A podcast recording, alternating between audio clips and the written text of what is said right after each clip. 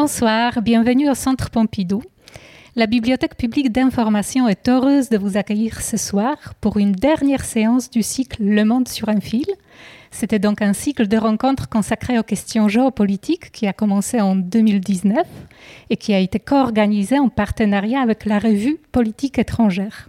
Son rédacteur en chef, Marc Ecker, nous fait l'amitié d'animer la rencontre de ce soir et je lui laisse tout de suite la parole pour vous présenter nos invités. Très bonne soirée.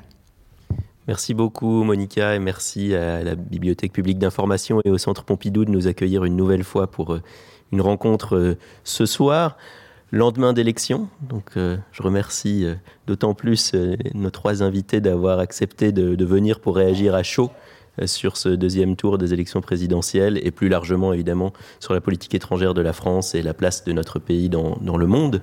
Nos trois invités, je vais effectivement les, présenter tout de suite. Je commence par Isabelle Lasserre, journaliste au, Figaro, rédactrice en chef adjoint euh, du service international du Figaro. Et Isabelle a aussi été correspondante à Moscou, ce qui pourrait être intéressant dans la suite de notre discussion, correspondante aussi dans les Balkans avant d'aller à Moscou. Et Isabelle a écrit un ouvrage sur la politique étrangère d'Emmanuel Macron aux éditions de l'Observatoire, dont le titre est Macron le disrupteur, la politique étrangère d'un président anti-système. On aura l'occasion d'y revenir, notamment pour mesurer le caractère disrupteur ou pas de sa politique étrangère et peut-être la politique étrangère de son deuxième mandat. À la droite euh, d'Isabelle, il y a donc Frédéric Charillon. Frédéric, euh, qui est professeur de sciences politiques à l'Université de Clermont-Auvergne, qui a dirigé l'Institut de recherche stratégique de l'école militaire et qui a rédigé, mais je n'ai pas l'ouvrage à, vous montrer, mais je le recommande néanmoins, un, livre sur les guerres d'influence. Et je pense que là aussi, on aura l'occasion d'y revenir et d'essayer de mesurer la place de la France dans ces guerres d'influence. Et puis à la gauche d'Isabelle et à ma droite, euh, il y a Justin Weiss. Justin qui est le directeur général du Forum de Paris sur la paix. Je vais te laisser euh, l'expliquer, euh, expliquer ce qu'est le Forum dans une seconde. Tu le feras mieux que moi. Justin, avant cela, était au Centre d'analyse et de prévision et de stratégie du ministère des Affaires étrangères. tu as aussi rédigé un ouvrage, je le mentionne, en 2016 sur Brzezinski. il y en a eu d'autres. Mais surtout, et on en reparlera aussi, un article qui est paru dans Esprit en 2017, euh, qui s'appelait Le passé d'un oxymore, et qui avait suscité une vraie polémique à l'époque sur la nature de la politique étrangère de la France. Euh, Gaulo-mitterrandisme contre néoconservateurs, on en reparlera là encore, et euh, je serais intéressé d'avoir ton regard cinq ans après sur cette polémique et sur l'évolution de la politique étrangère de la France. Mais je vais commencer par un petit tour de table rapide, qui sera une réaction à chaud, enfin pour nous, chercheurs, c'est à chaud. Pour les journalistes, 24 heures après, c'est à froid. Euh, donc, Isabelle, à froid, euh, ta réaction C'est carrément presque gelé, là, euh, à 24 heures. je, pense que si le résultat de l'élection n'avait pas été celui qu'il a été, les choses auraient été très compliquées pour, pour la France. Ce n'est pas tellement les choix de, de, de, Marine Le Pen qui sont, très, qui sont fondamentalement différents de ceux d'Emmanuel Macron, mais c'est la période euh, dans laquelle euh, tout ça se, réinscrit. C'est-à-dire que euh, Marine Le Pen appelait de ses voeux un retrait du commandement intégré de l'OTAN. à un moment où, depuis le début de la guerre en Ukraine, on voit au contraire l'Alliance Atlantique se, être, être ressuscitée en fait par la Russie de Vladimir Poutine, de nouveaux pays comme la Finlande euh, qui veulent euh, euh, rentrer, rentrer dans l'OTAN. Et donc la France aurait en fait perdu en influence au moment où, où cette alliance, qui s'était interrogée pendant longtemps sur, sur son avenir, se trouvait en fait une nouvelle mission et revenait à son cœur de métier qui était le, la confrontation, enfin la confrontation, l'opposition avec l'ex-Union soviétique. Et c'est la même chose au niveau de l'Union européenne. Euh, Marine Le Pen est revenue sur ses, euh, sa volonté de, quitter l'Union européenne, mais c'est vrai que euh, ces, propositions entre les lignes, en fait, allaient affaiblir le lien de la France avec l'Union européenne et donc affaiblir cette Union européenne à un moment où, à mon avis, euh, le monde a vraiment besoin d'une Europe forte et euh, où cette Europe doit être unie pour euh, lutter contre les défis et notamment le dernier défi qui est celui de, la Russie de Vladimir Poutine. C'est en deux mots, hein? Ou trois, mais non, c'est très bien. Voilà. qui veut enchaîner Frédéric? Regardez l'ordre de tout à l'heure. Merci. Non, moi, ce qui, me frappe, euh, d'abord, bien sûr, je souscris à ce que vient de dire Isabelle. Ce qui me frappe, c'est d'abord le soulagement des, partenaires. Euh, qui s'est affiché euh, de façon décomplexée, on, va dire, sans, phare. Alors, quand il s'agit de candidats plus traditionnels que cette opposition entre Marine Le Pen et un autre candidat, c'est plus on va dire c'est plus feutré, il y, a y, des félicitations aux vainqueurs, il n'y a, a, a, pas cet, enthousiasme, donc on, voit un vrai soulagement. Néanmoins, euh, si on fait le bilan des deux dernières élections présidentielles, euh, je pense, je, je trouve, euh, je suis, enfin, je suis inquiet de, de l'avenir de la position de la France. Parce que euh, il me semble que quand on, je vais vous expliquer tout de suite pourquoi, hein, non pas, du, je suis pas inquiet du, du, résultat, je dis comme Isabelle que s'il avait été un autre, euh, on, on, serait, euh, on serait pas dans le même état d'esprit aujourd'hui, mais euh, la fragilité de l'appartenance de la France aujourd'hui au camp des démocraties libérales. Si on fait le compte au premier tour de 2017, des candidats qui, enfin la somme des candidats qui, au premier tour, proposaient un éloignement très fort de l'Alliance atlantique, un rapprochement très fort vis-à-vis -vis de Moscou, et en plus un euroscepticisme au minimum, quand ne sait pas carrément anti-européen, voire euh, Frexit et autres. Euh, on, on, arrive pour 2017, au premier tour, à un total de plus des deux tiers des électeurs. C'est pas pour ça forcément qu'ils ont voté pour cela, c'est pour plein d'autres raisons. Mais de fait, si on fait l'addition de euh, Mélenchon, Le Pen, Fillon, quand même, aussi, qui était plus modéré sur l'OTAN, mais, mais, très fortement aussi pour un rapprochement avec Moscou, et quand même un peu, un peu eurosceptique, en tout cas critique, euh, plus les Dupont-Aignan et quelques autres, on était à 66-67%. Cette fois, on est un petit peu moins, on est à 56-57, essentiellement parce qu'on remplace Fillon par Zemmour qui a fait, euh, qui a fait moins.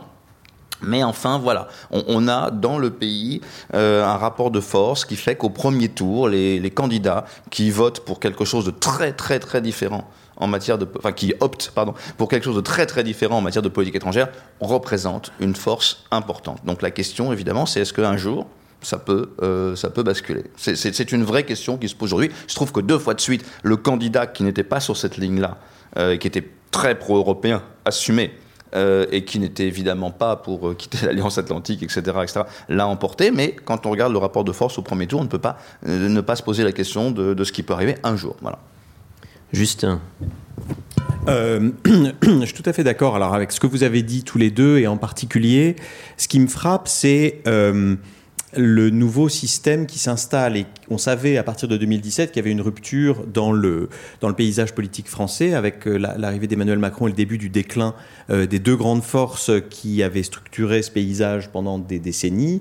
En gros, le Parti socialiste et puis euh, la succession RPR et puis ses, successeurs ce qui est frappant, c'est que cette décomposition s'est poursuivie pour arriver au premier et au deuxième tour de l'élection euh, du mois d'avril et a installé une tripartition dans le paysage euh, politique qu'on a vu au premier tour avec le phénomène du vote utile, euh, avec en gros euh, entre 20 et 28 pour trois candidats. Et puis les autres relégués à, je crois que le suivant c'était Zemmour à 7 Et ce qui est frappant, et là je, m'inscris dans la, dans la lignée de, de ce qu'a dit Frédéric, c'est que, c'est que, c'est que les deux autres candidats, donc Jean-Luc Mélenchon et Marine Le Pen, proposent une politique étrangère très différente. Or, euh, ce qu'on avait vu avec euh, ce qui précédait, alors là j'anticipe un tout petit peu sur euh, ta question sur cette question de la structuration du débat de politique étrangère en France, c'est qu'il y avait quand même un assez grand consensus depuis le général de Gaulle sur la ligne à suivre non pas qu'il n'y eut aucune différence entre euh, PS euh, et puis RPR, UDF euh, ses, et, ses, successeurs, mais malgré tout, il y avait des invariants. On a pu dramatiser de temps en temps les différences qui, existaient, je sais pas, au moment de Sarkozy, par exemple. Mais en réalité, tout ça se maintenait dans un tunnel assez, assez étroit. Or là, c'est pas la même chose. C'est-à-dire que quand il y avait une, une alternance auparavant entre un Mitterrand et un Chirac, ou un Chirac, un Sarkozy, un Sarkozy, un François Hollande, la politique étrangère changeait peu. On l'avait vu, je, me souviens encore en 2012, quand François Hollande avait confié à Hubert Védrine le rapport pour savoir s'il fallait à nouveau quitter le commandement intégré de l'OTAN, qu'il avait conclu que, que, non. Donc ça, marquait bien cette espèce de continuité. Or, avec le nouveau, la nouvelle situation tripartite, en quelque sorte, hein, avec, disons, la gauche autour de Jean-Luc Mélenchon, cette gauche-là, euh, le, le, centre, centre-droit autour de Macron et puis l'extrême droite, on voit bien qu'une alternance amènerait un changement profond de politique étrangère. Et ça, c'est nouveau. Et donc, je euh, euh, conclus comme Frédéric que pour les années suivantes, pour 2027, on pourrait s'attendre à des choses importantes. Peut-être un autre un autre petit point rapide sur hier. En fait, bon, ce qui me réjouit, je le dirais très, très clairement, c'est que va continuer cette euh, disons, une France ouverte c'est-à-dire une France ouverte sur le monde, une France universaliste, une France qui a ses défauts, qui est souvent trop orgueilleuse parfois, trop arrogante, etc., mais qui fondamentalement est universaliste, qui a d'abord un réseau diplomatique universel ou quasi universel, 160 ambassades ou 165 ambassades, plein de consulats, des représentations dans toutes les organisations internationales, etc. Et puis qui est ouverte sur le monde, avec les instituts français, avec son rôle euh, dans, euh, dans la culture, dans les, euh, affaires, etc. Et puis qui est fondamentalement une France qui communique, qui est, ouverte au monde. Si on avait eu un autre résultat hier, tout d'un coup, les choses auraient été très différentes. Euh, en particulier euh, vis-à-vis de l'Afrique, par exemple, euh, avec les, menaces, les menaces entre guillemets proférées par, par Marine Le Pen à l'encontre des pays qui n'accepteraient pas de reprendre des, des immigrés en situation irrégulière et les répercussions que ça aurait sur notre politique. Donc politique d'aide au développement qui a beaucoup progressé au cours des dernières années avec la loi du 4 août dernier sur, sur l'aide au développement et d'autres choses. Et donc je pense qu'on est passé en effet à côté d'un vrai danger d'avoir une sorte de rétrécissement des horizons de politique étrangère française, non, seulement euh, euh, du point de vue des alliances de l'Union européenne, de l'OTAN et d'autres, mais aussi euh, pour, cette, voilà, pour ce, fait d'être ouvert au monde et de, conserver un point de vue universaliste peut-être plus un changement d'horizon qu'un rétrécissement des horizons. ça, c'est discutable, mais ce qui, moi, ce qui me frappe, c'est le, fait qu'on va vers un monde divisé en blocs. Euh, avec d'un côté effectivement des démocraties euh, à l'occidental, on va dire, et puis de l'autre côté un bloc qui a l'air de s'opposer autour de Russie, Chine, etc. Et euh, Marine Le Pen avait l'air de tendre effectivement plutôt vers l'autre bloc. mais c'est peut-être plus un changement d'horizon qu'un rétrécissement d'horizon. Mais je, mets cette nuance sur la table pour le débat. J'aimerais peut-être enchaîner sur un point que tu as dit, Justin, que tu as mentionné, qui est le tripartisme. Parce qu'effectivement, là, on est dans quelque chose d'assez inédit et on se demande ce que ça peut donner. D'une manière générale, ça, on le verra notamment avec les élections législatives, mais on se demande aussi ce que ça peut donner en termes de politique étrangère. On sait que sous la Ve République, la politique étrangère est censée être le domaine réservé du président, mais en cas de cohabitation avec euh, d'autres partis ayant des options de politique étrangère si différentes, comme vous venez de le souligner tous les trois, qu'est-ce que ça pourrait donner? Est-ce que vous avez une petite idée ou est-ce qu'on est vraiment dans de la politique fiction trop, trop compliquée, même si on est à deux mois de l'échéance? Bah, je, ne crois pas. C'est-à-dire, je ne crois pas qu'on est dans de la, politique fiction. On ne sait pas ce que vont donner les élections euh, législatives de juin et euh, si, euh, comme certains candidats le souhaitent, il pourrait être élu Premier ministre sans, être, sans appartenir à la, à la majorité présidentielle. apportant donc un ministre des Affaires étrangères qui serait nécessairement agréé à la fois par ce Premier ministre et par le Président, hein, comme on l'a vu notamment au cours de la, des dernières cohabitations, notamment 97 2002 avec, euh, avec Hubert Védrine, c'est-à-dire quelqu'un qui, était acceptable à la fois par François Mitterrand euh, et par, euh, pardon, par Jacques Chirac et par Lionel Jospin. Et, et, on a vu toutes les tensions que ça pouvait créer, les questions de démarcation entre prérogatives du président pour qui c'est un domaine réservé et prérogative du Premier ministre, les petites bisbilles de représentation euh, internationale, et puis euh, la difficulté aussi de, de, de, décider. Hein. Souvenons-nous que c'est en, 93-95, donc sous la, cohabitation précédente de celle que je mentionnais à l'instant, sous Édouard Balladur et, François Mitterrand, que des décisions importantes ont été prises ou pas vraiment prises sur le Rwanda notamment et d'autres. Et, donc, ce, ne sont pas des bonnes périodes pour la politique étrangère française, et surtout avec des partis qui ont des options aussi différentes les unes des autres. Isabelle, je vois que tu veux réagir. Non, moi je, pense que si, si, on est dans ce, dans ce cas de figure, euh, le risque c'est une, encore une nouvelle accentuation du, du côté euh, solitaire d'Emmanuel Macron et de la, de, du caractère euh, présidentiel de, de, son mandat, quoi, le, côté, le côté Jupiter, parce que c'est vrai que pendant cinq ans, beaucoup lui reprochent d'avoir un peu en politique étrangère. Hein, euh, beaucoup gouverné tout seul, euh, de, ne pas tellement euh, s'être appuyé sur le Quai d'Orsay, d'avoir contourné son ministre des Affaires étrangères et son ministre de la Défense, et enfin d'avoir fait des, coups en, formant des, des, toutes petites équipes qui sont pas forcément des équipes du sérail diplomatique traditionnel pour aller plus vite, pour être plus efficace.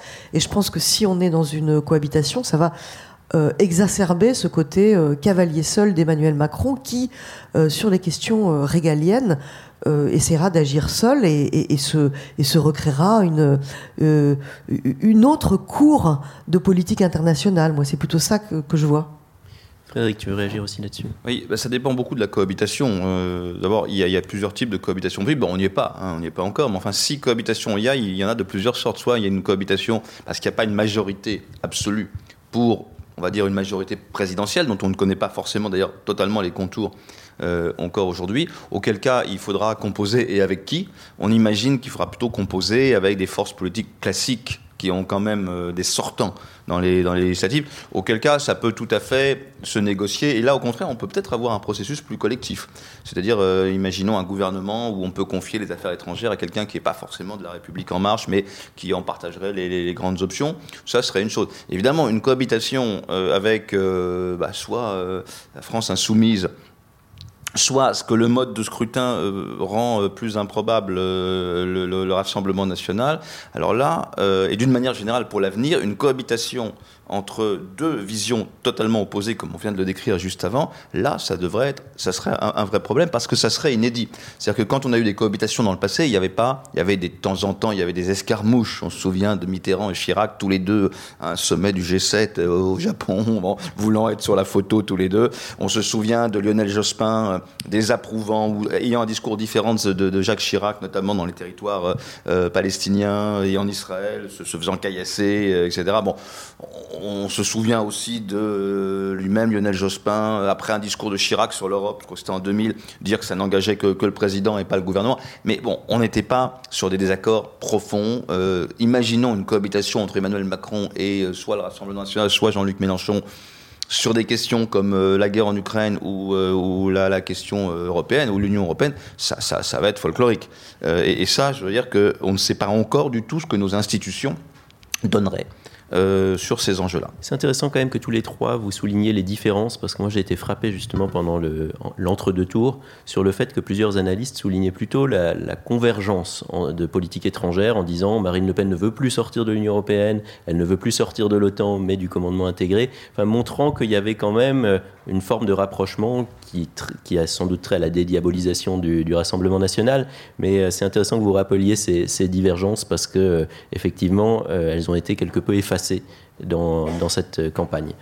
Euh, tu veux réagir là-dessus, Justin? Sinon, j'ai une question précise à te, poser, euh, comme ancien du Quai d'Orsay, euh, sur une des réformes qui a beaucoup fait couler d'encre, qui est la réforme du corps diplomatique, ou la suppression du, corps diplomatique. Est-ce que tu peux peut-être l'expliquer rapidement et puis nous donner un avis sur cette réforme?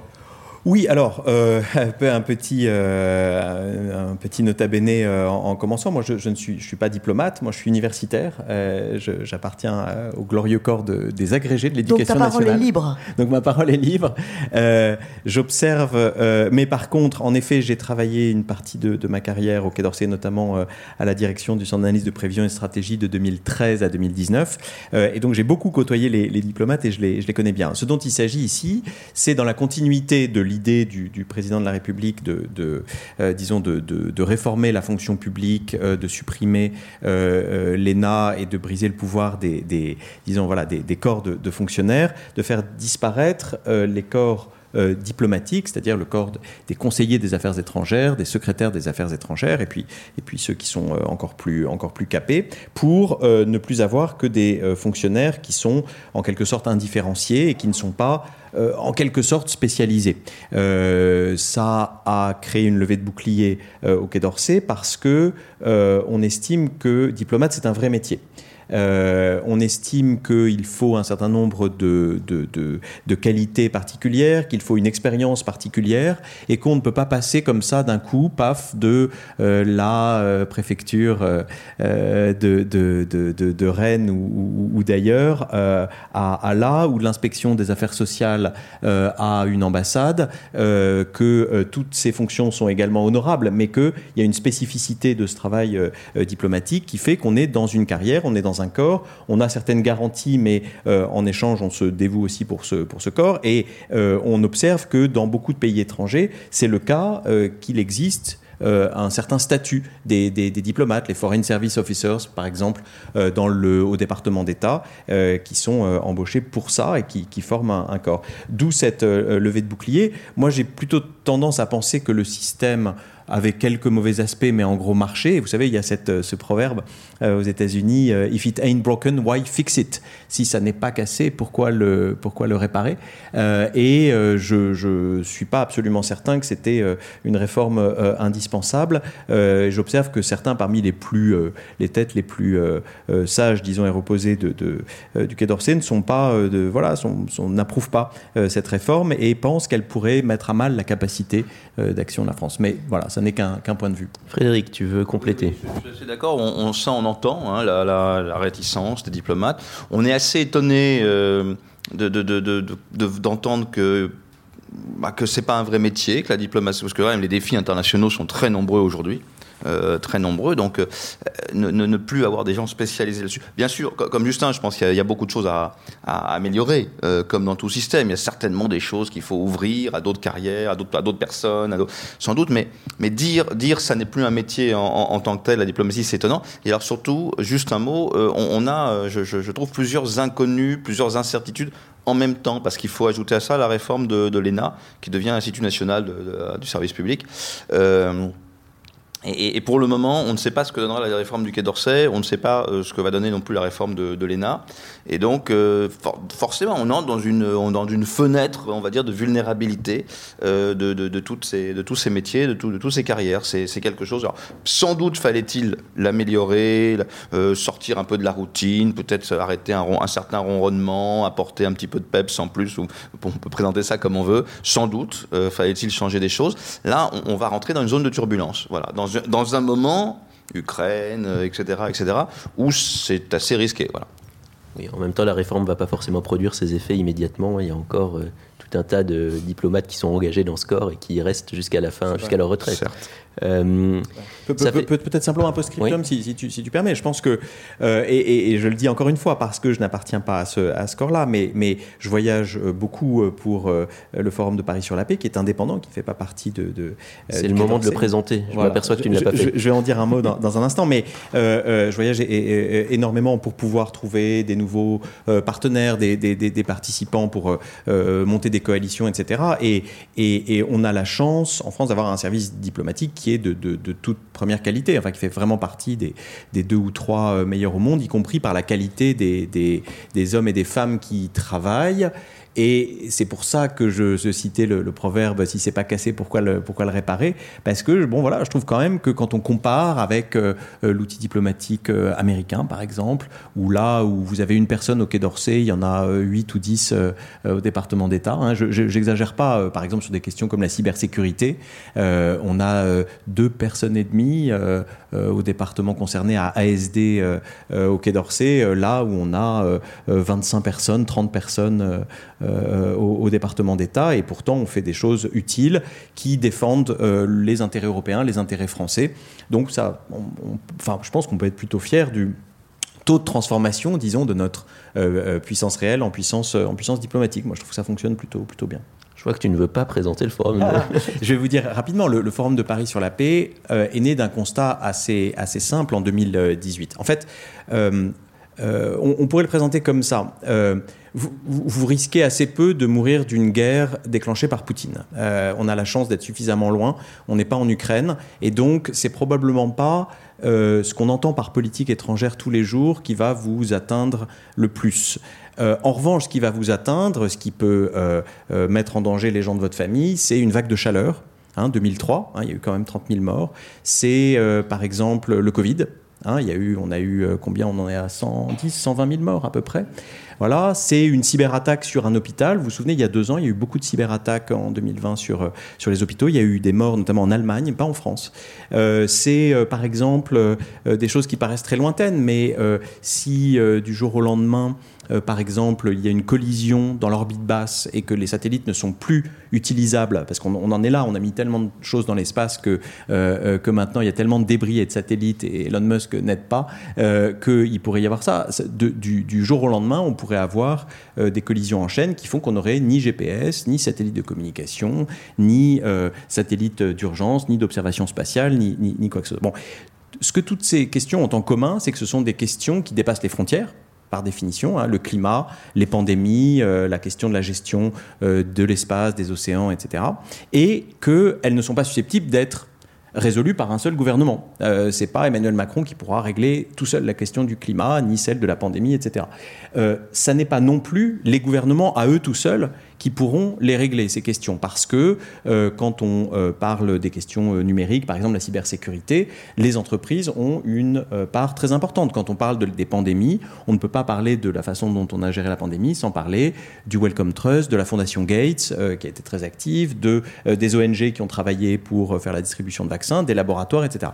Et donc l'idée du, Forum de Paris sur la paix, c'est de faire une fois par an une place dans l'agenda des leaders non seulement les gouvernements, les chefs d'État et de gouvernement euh, euh, notamment, et on en a eu plus de 130 depuis 2018, mais aussi des autres acteurs du système international, les fondations, les entreprises, les organisations internationales, les collectivités locales, les, ONG, bien sûr, les citoyens, les experts euh, et d'autres, pour euh, travailler à des projets et des initiatives qui répondent à ces grands défis-là et qui répondent à ces, à ces problèmes qui dépassent les frontières et qui dépassent la capacité d'un seul pays ou seulement des, des, gouvernements. Et donc le 11 novembre de chaque année, 11, 12 et généralement 11, 12, 13 novembre, euh, on a réuni depuis 4 ans et on le fera encore en novembre, euh, tous ces acteurs-là du nord et du sud autour de projets, autour d'initiatives qui répondent à ces, ces grands défis.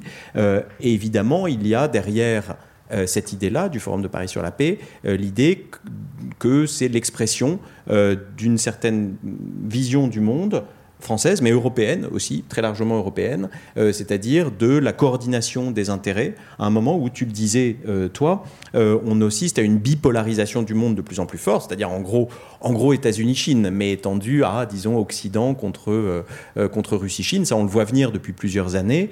Tout au long des années 2010, on voyait le truc venir, et maintenant, on y, on y est, et on y est de plus en plus. Et donc, au moment où le monde, où il y a une fracture de plus en plus grande entre Nord et Sud et entre Est et Ouest, on essaye de fournir, euh, une fois par an, ce moment de travail en commun sur les grands défis globaux. Très bien, tu l'as bien présenté, meilleur synthétique. J'aimerais revenir non pas sur la réforme, mais peut-être sur le côté euh, disrupteur de la réforme, ce qui est évidemment un clin d'œil au titre du livre d'Isabelle, Macron le disrupteur. En quoi la politique étrangère d'Emmanuel Macron sur le premier euh, mandat était-elle disruptrice? Alors je crois que ce qui est euh, très disrupteur chez Emmanuel Macron, c'est surtout la méthode. C'est-à-dire qu'il ne travaille pas tout à fait comme ses prédécesseurs. Euh, je l'ai dit tout à l'heure, il a une tendance à travailler euh, tout seul, à, passer au-dessus de, euh, des diplomates, des administrations, des grands ministères, à former des, petites équipes avec des fidèles, des gens de la société civile ou une ou deux personnes des services de renseignement pour faire des coups en fait. Et c'est vrai qu'il y a eu pas mal de, en fait Emmanuel Macron, et, c'est là où il est disrupteur, mais il considère qu'aujourd'hui, les, démocraties euh, euh, libérales euh, comme la France sont, trop lentes et que le monde change tellement vite, que le chaos est tellement présent qu'il faut pouvoir aller très très vite. Or, les administrations françaises, selon lui, euh, sont trop lentes.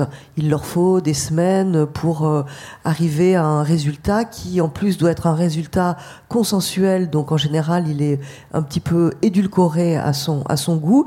Et lui considère que quand on a une idée et quand il y a une crise, il faut sauter sur la crise. Il faut sauter en une semaine, en 15 jours ou en trois semaines. Et alors, ça le pousse à faire des coups euh, par exemple, euh, le G7 de, Biarritz en, 2019, ou le G7 de Biarritz, donc c'est le sommet des, sept pays économiques les, plus riches du monde, et chaque année, euh, il est organisé dans un pays différent. Là, c'était à Biarritz, c'était la France, et Emmanuel Macron a essayé, en fait, pendant ce sommet, de, de faire se rapprocher les États-Unis et l'Iran pour euh, en fait euh, redynamiser, faire, pour ressusciter l'accord sur le nucléaire euh, iranien. Quoi. En deux mots, je résume, les Iraniens sont en train d'essayer de faire la bombe nucléaire. La France fait partie du pays qui a été leader pour essayer de l'en empêcher. Bon, après, c'est aussi un projet européen, mais c'est vrai que la France était leader. Et Emmanuel Macron a quasiment, a carrément bloqué Donald Trump pour essayer de, de le faire rentrer dans l'accord sur le nucléaire iranien qu'il avait, qu'il avait quitté. Ça n'a pas marché, mais il a poursuivi cette politique des coups euh, deux mois plus tard euh, à l'Assemblée générale de l'ONU au mois de septembre, où là encore, on le voyait euh, courir dans les couloirs des hôtels, frapper à la porte du président iranien, de Donald Trump, faire des choses qui ne se font pas en diplomatie, prendre l'ascenseur tout seul pour aller réveiller un tel au milieu de la nuit. Et voilà, ça n'a pas marché, mais je ne sais pas si ça pouvait marcher, mais c'est ça le, côté disrupteur d'Emmanuel Macron. C'est aussi la manière de, très cash qu'il a de parler, euh, en parlant de la mort cérébrale de l'OTAN, euh, euh, la manière dont en fait il était en, conflit avec la Turquie d'Erdogan. De, donc c'est avant tout une méthode, la disruption macroniste. Dans les coups, je pense également au Liban, qui n'a pas fonctionné. Est-ce qu'il y a des coups qui ont fonctionné? Le problème de la politique étrangère, c'est que euh, c'est très compliqué de la juger euh, à l'aune d'un mandat. Souvenez-vous, quand on, on avait toujours, enfin, Ronald Reagan avait une réputation absolument épouvantable. Il a, sa politique étrangère a été réhabilitée plus tard. c'est aussi partiellement le cas de, Margaret Thatcher. Donc, je crois qu'en politique internationale, il faut être quand même très, très, avoir un peu d'humilité et attendre un petit peu. Alors, quand même, on peut répondre, euh, ça n'a pas tellement marché. Euh, ça n'a pas tellement marché, mais je ne pense pas, moi, que ce soit de la faute d'Emmanuel Macron. C'est-à-dire que je pense plutôt... Euh, alors, si, il y a... alors, ça. Comment dire Il y a trois choses. Ça n'a pas marché, mais ça n'a pas empiré. Ça n'a pas créé de crise supplémentaire. Donc c'est des choses qui pouvaient après tout être tentées. C'est ça, Emmanuel Macron, il dit, tout ce qui peut être, tout ce qui a une chance de marcher, on le tente, ça marche ou ça marche pas. Si ça marche pas, c'est pas grave, parce que de toute façon, il a pas de, ça n'a pas créé de, crise. Euh, de temps en temps, il a un petit peu énervé ses partenaires. C'est vrai que euh, quand il convoque, euh, quand il invite Vladimir Poutine d'un seul coup à Fort Bréganton, donc la résidence d'été en août 2019 et qui propose à Vladimir Poutine un dialogue stratégique, c'est-à-dire un engagement en fait euh, avec la Russie de Vladimir Poutine, c'est quelque chose que ne peuvent pas entendre les pays d'Europe orientale et d'Europe centrale qui sont eux euh, directement menacés par, euh, par la Russie et qui n'ont pas compris. donc là, ça crée un problème parce que ça a créé une, ça entraîne une suspicion qui n'est pas encore complètement effacée de cette partie de l'Europe vis-à-vis d'une supposée complaisance de la France vis-à-vis de la Russie. Alors ça, c'est plus embêtant. Mais sur le fond, le Liban, ça n'a pas marché parce que Emmanuel Macron, euh, il a eu raison d'aller au Liban. Euh, après, le, deuxième chef d'État qui est allé, c'est Erdogan. C'est bien qu'un président européen y soit allé, a fortiori la France, qui a une histoire particulière avec le Liban. Il a fait trop de promesses, dans le sens où en fait, il a cru euh, qu'il suffisait de parler au Hezbollah. Donc le Hezbollah, c'est la milice, euh, le parti politique euh, chiite qui est, qui est lié à l'Iran. Et pour obtenir une réconciliation de toutes les tribus et de toutes les forces politiques libanaises, il faut l'accord de ce Hezbollah. Et pour avoir l'accord du Hezbollah, il faut traiter euh, en fait, à Téhéran, en Iran. Et, Emmanuel Macron a cru qu'en fait, il suffisait de parler au Hezbollah pour régler, la, enfin, pour régler une partie de la crise. Donc là, c'était un petit peu de, de la naïveté. Mais sinon, sur le reste, si ça marche pas, c'est surtout parce que euh, la France n'est plus une grande puissance.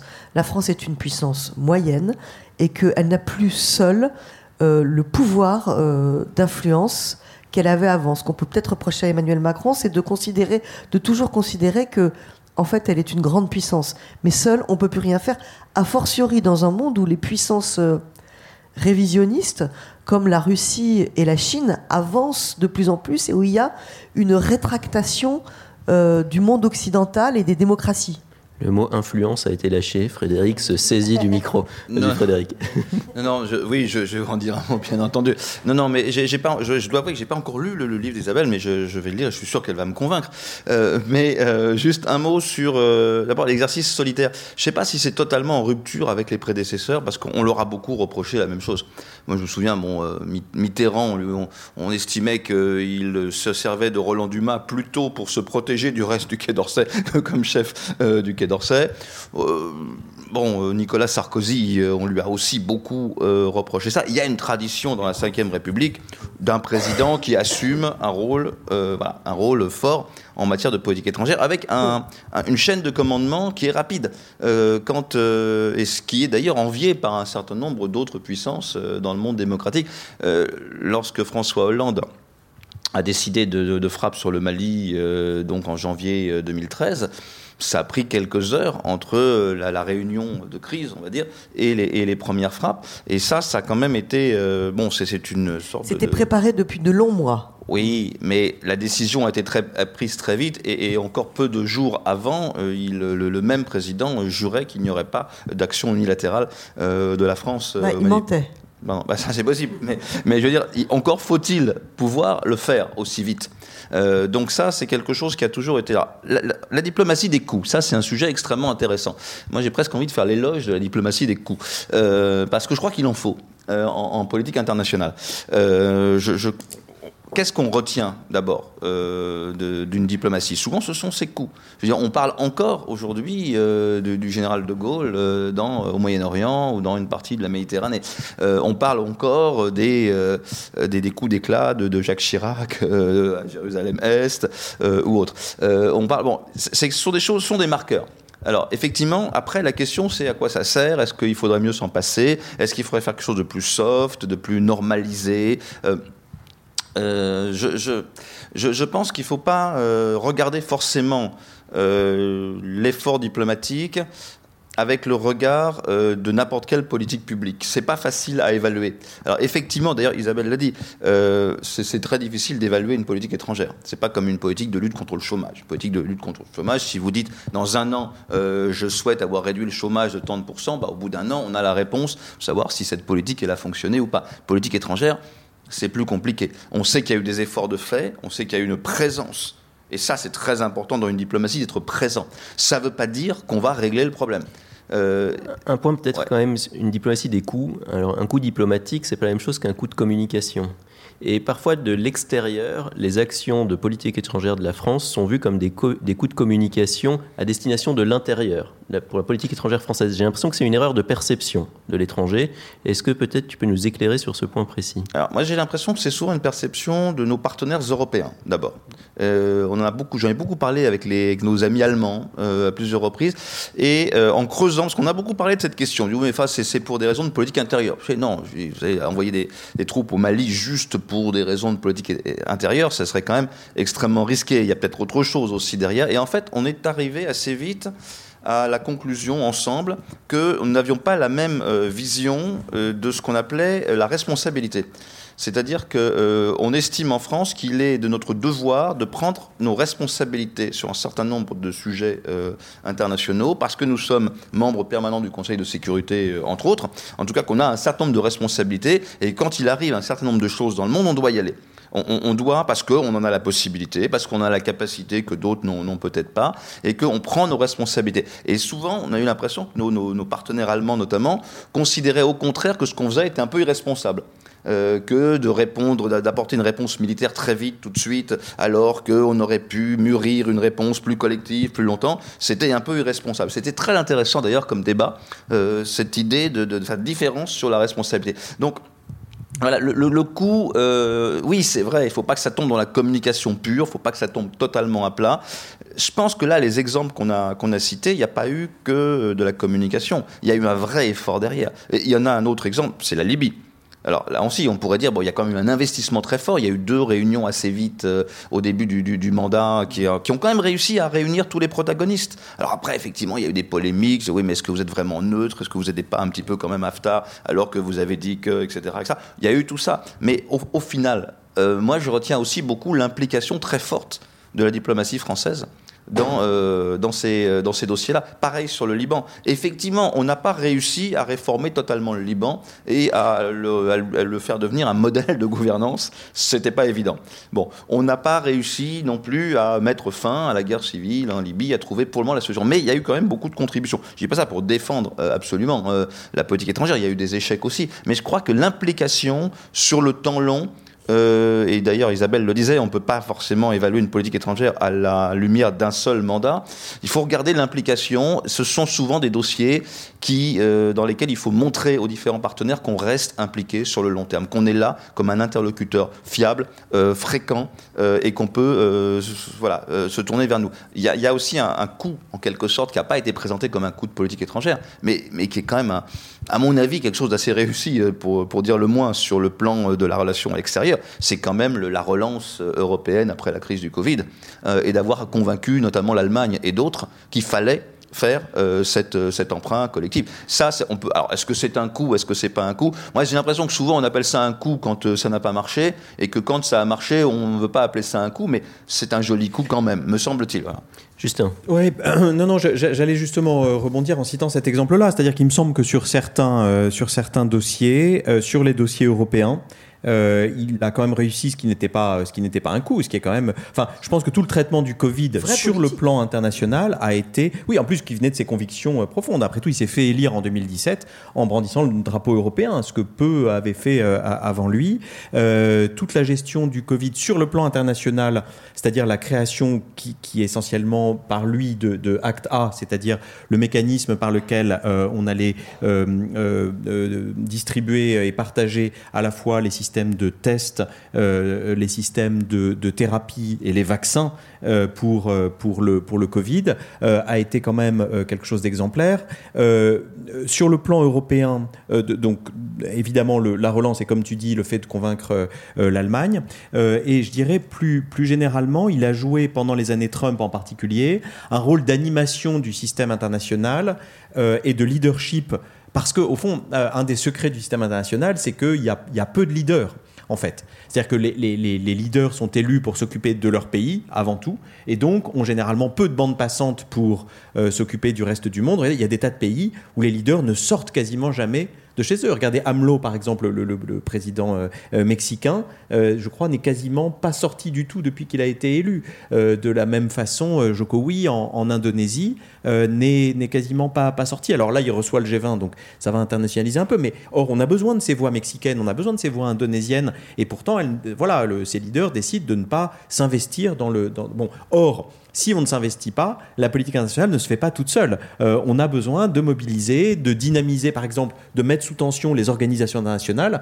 Et Emmanuel Macron a été à la fois le meilleur ami de, du docteur Tedros à l'OMC, de euh, Ngozi Okonjo-Iweala à l'OMS, à l'organisation donc à l'organisation mondiale de la santé pour Tedros, à l'organisation mondiale du commerce euh, pour euh, pour Ngozi et, au FMI à la Banque mondiale. Euh, à la fois, il a été leur meilleur ami et en même temps, il les a mis sous tension. Il leur a demandé d'avoir des résultats parce que cette matière internationale, cette matière de coordination, il faut qu'il y ait quelqu'un qui l'incarne, il faut qu'il y ait quelqu'un qui bouge. Et ce qu'il a fait notamment autour du climat avec les One Planet Summit, autour de la biodiversité, autour du Covid, euh, là, je pense qu'il a joué un rôle utile. Et puis, dernier aspect, c'est l'aide au développement j'en parlais tout à l'heure. Ça, il me semble que ça devait être noté. On était tombé à 0,37%, je crois.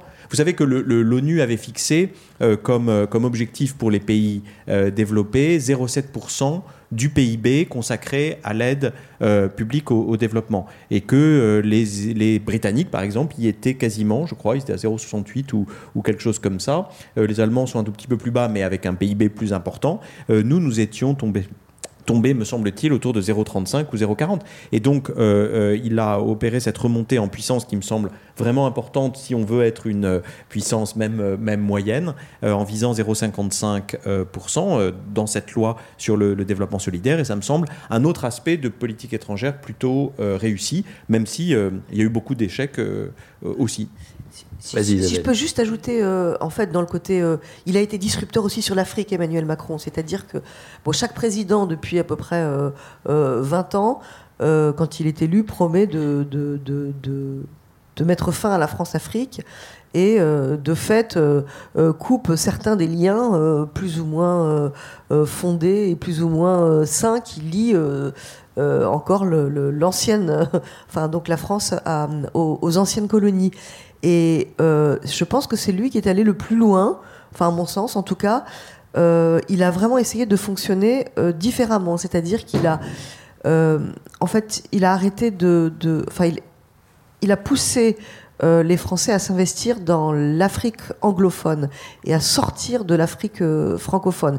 Il a mis un de ses meilleurs, enfin un de ses proches ambassadeurs en Afrique du Sud. Il a essayé de pousser les sociétés à sortir de la partie française, enfin francophone de l'Afrique. Et aussi, il a changé la manière dont on faisait les sommets, euh, les anciens sommets France-Afrique, qui depuis quelques années déjà s'appelaient euh, Afrique-France. Et au lieu d'inviter des chefs d'État, cette année, il a invité euh, des jeunes, en fait, la jeunesse. Il, il, a, il a eu, en fait, il a un regard sur l'Afrique qui est différent de ses prédécesseurs. C'est plus le regard de l'élite, c'est plus, euh, il s'appuie sur la jeunesse, sur euh, les, les, ceux qui, ceux qui développent des, des, des, entreprises, la tech, etc. Alors, est-ce que ça marche? Est-ce que ça va marcher? Là encore, il est trop tôt pour, il est trop tôt pour le dire parce qu'en même temps, un sommet France-Afrique uniquement avec des jeunes, c'est pas mal, mais c'est avec les dirigeants que qu'à la fin, il faut, il, faut, il faut traiter. Mais là, il a vraiment été disrupteur. Je crois que c'est, ça revient aussi à, à notre discussion d'avant sur les coûts. Euh, cette stratégie des sommets, il y en a eu plein. Euh, c'est ce qu'il a appelé le multilatéralisme par les actes. Euh, c'est vrai que pendant la période Trump, le multilatéralisme était au plus mal et il a voulu sauver le multilatéralisme. Mais on a eu toute une série de sommets. Donc tu as cité le One Planet Summit, il y en a eu sur l'égalité des genres.